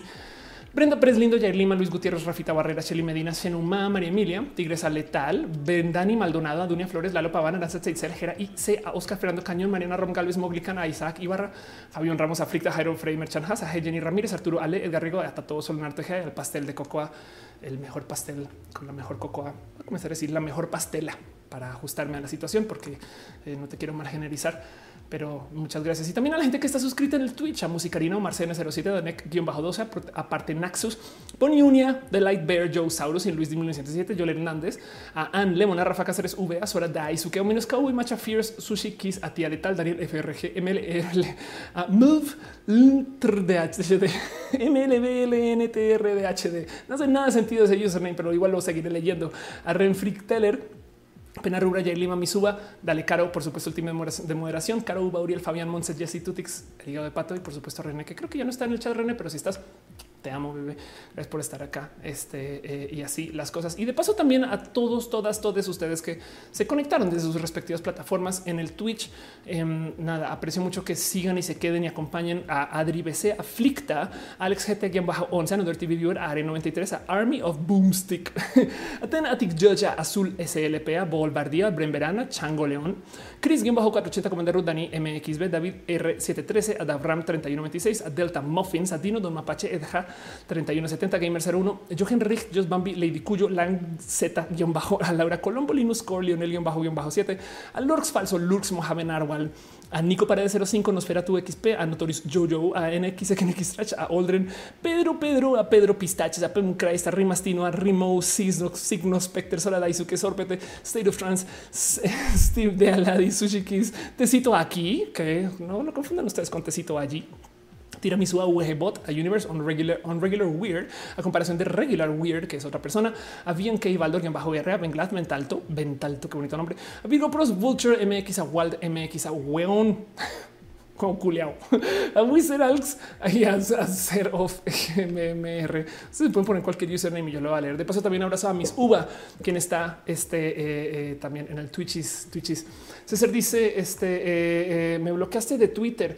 Yo solo bloqueo con transfobia o con la gente. Esta semana estuve, estas semanas he estado bloqueando mucho a la gente que usa el este hashtag viernes de transexuales eh, y literal soy muy directa con eso. Si hubo transfobia es eh, o malgenerización, de repente me dicen sí, amigo, y es de güey, ya block, no quiero ni siquiera. Entonces, no, no sé qué, habrás escrito. Eh, igual y no, reconozco tu usuario, de hecho, pero si quieres lo podemos platicar después. Em, Ram dice: Estamos en el modelo de, de la escritura. Es verdad. Alfonso Quiroz dice mencioname y con abrazo. Gerundio dice mañana te voy a volver a ver. Exacto. También la gente bonita que se conectó desde el Facebook. Víctor López. A ver, vamos a ver si puedo solucionar esto con un este, page up, page down. Alberto Velarde, Magdalena Klein, Ayuri Maldonado. Gracias por estar acá. Cusi de Q, Cristian Méndez, Mariana Nova, Rubén Tamarit, eh, Alex, Pérez Saab, Rux Velasco, a Mariana Nova. Ya te había leído a María Montoya, este, eh, eh, a Roberto Hernández, a Rebeca Jara. Eh, no, ya sé que por ahí también están estas personas que nunca aparecen siempre, pero bueno, Selenático, a Elisa, a Adripani, yo sé que también van a aparecer ahí en la lista ahorita. Vero Pacheco, Manuel Osorio, José Ruiz, gracias por ser parte de esto también. Chris Rockman, por supuesto, tú también, la gente que estaba desde el mixer. Em, que andaban este, raritas en el mixer, pero bueno, y también a la gente que, por supuesto, estaba conectada desde el YouTube. YouTube, mi plataforma favorita que le encanta saltarse nombres, pero pues de todos modos, si ustedes no aparecen, avísenme. Un abrazo a AMTA y CBA Ale Hollander. De paso, también un abrazo a Alejandro Gallardo, Alfonso Quiroz, Alfredo Flores, Ana Sofía Álvarez, Osom Cofe, porque solo una E, a BRM, a Brian Aranda, Carolina Pacheco, Grijalba, a Cesaru Celey, a Daniel González, Daniel Montserrat, a Daniela Erazo, a Daniela Martínez, a Elizabeth Rodríguez, un abrazo a Emma Sariñana, Ernesto V. Femina, un abrazo a Fernando NC, Frank Cruz, Gerundio, gracias por estar acá, Javier Rivera, Gustavo Chávez, House of Science, en lo máximo, Héctor R. Herrera, Imperio Spice, Iván Cruz, Jessica Solín, Mendieta Science, vuelves a aparecer porque es una persona bien cool y apareces varias veces, a Jorge Mejía, bueno, toda la gente que aparece varias veces, gente doblemente cool, a Juliana Junior Das, Em, a Karina Castañona, la reseñadora mexicana Luis Arango. Veo que ex Damage deja un poquito de cariño a Mixer. Muchas gracias a Harper Reporter, a JF Crack, a Luis Arango, Luis Fernando Camey Argueta, a Luisa Memeto Reza, Lu, a Marcos Beto Maya, a Marlim Vite Velázquez. Eh, nombres de Héctor Hernández, no sé si ya, te había leído, pero bueno, eh, Frank Cruz, no sé si ya te había leído, pero también Noemi Echeverría, Nashley Moon, Raúl Trejo, Rebeca Villar, perdón, Rebeca Villar, gracias por estar acá, Amaya Chan, Scarlett Cat, Selenático, soy mija, mija, Auriel Montes también gracias por darte una pasadita. Gracias por estar al tanto también. Vilda López, Wendy, Wilbur de Cat, a Ivo O'Higgins, a Ángel Huerta. Y si no les mencioné, avísenme de todos modos. Dice Carla Nicole, gracias por estar, estar acá y entretenernos. Gracias de Campeche, dice Julio Ramón, gracias por estar acá. Yamilet Garnelo, gracias Dinamishu. Ahora sí que hasta mañana y no la otra semana. Exacto, sí, hasta mañana. O en este caso, así ah, hasta mañana. Sí, porque todavía no es la medianoche, no lo puedo creer que, que ha sucedido. Hice un roja y acabé antes de la medianoche. Ivo Higgins dice que le gusta estar acá. Muchas gracias. César UFSL dice, eh, ah, ya te había leído, perdón. Em, dice Marcus Beta, este que me oye. Muchas gracias. Moon dice la mejor explicatriz. Este, gracias, Moon. También eres este Moon, bien cool. House of Science dice: Puedes ayudar solo diciendo eh, que en Baja California va a ser el orgullo. Como me lo perdí. El orgullo va a ser por orgullobcs.com, orgullobcs.com. Claro que sí. Dafran dicen, ¿saben qué es roja? Yo. dice Belén Saavedra, este, qué buen rato, gracias. Coquebeto dice Jorge Velázquez. Eh, te conozco. Este, bueno, en fin, eh, dice Acusi, vuelve a mencionar. Ok, Acusi, te vuelvo a mencionar. Acusi. Wilbur de Cat dice buenas noches. Ángel Huerta deja banderitas. Ángel Zamora dice que le gusta estar acá. Soy mi hija y se me hizo es porque veo Mijail, pero que en México se entiende como una hija. Ay, no, qué divertido eso. Niel Colza dice que me perdí. Un abrazo. Gracias por llegar. Fabián Casares dice saludos desde León, Guanajuato. Este dice Raúl, tenías que esperar hasta las 12 que empiece el mes del orgullo. Ya el orgullo ya empezó en este, este, en otros países, si lo quieran. Em, y pues bueno, dice no, o sea, dice orgullo BSS C2020. ¿Qué es eso? ¿Por qué no me lo tuiteas y te doy retweet? Tiramisu dice Ofe Freestyle debería ser eso. Padre, no que se tu nombre. Claudia Jiménez dice llegué tarde, soy nueva siguiente. Gracias por estar acá. Estoy haciendo referencia a un meme de que las señoras que rapean, perdón, las señoras que rezan, rezan más rápido que los raperos más rápido. Para que no se me confundan ustedes. Juliana dice salúdame, te piñamo. Qué bonita palabra. Yo también te piñamo. A la isla dice gracias ya tener para darte. No te preocupes. Dice es decir, sale en chat y no se ve en este. Ah, órale, wow. Ok, este qué raro es, pero bueno. María Emilia dice gracias por esta linda forma, Carlos Domingo. Gracias por acompañar, gracias por estar, gracias por ser. Este y nada, nos vemos, el próximo roja. Daniel Hope dice cómo será el orgullo. Todos los orgullos de México van a ser virtuales. Entonces, pues así las cosas. En fin, les quiero mucho. Ya saben cómo es. Besitos y cualquier cosa hablamos en redes sociales. Mm-hmm.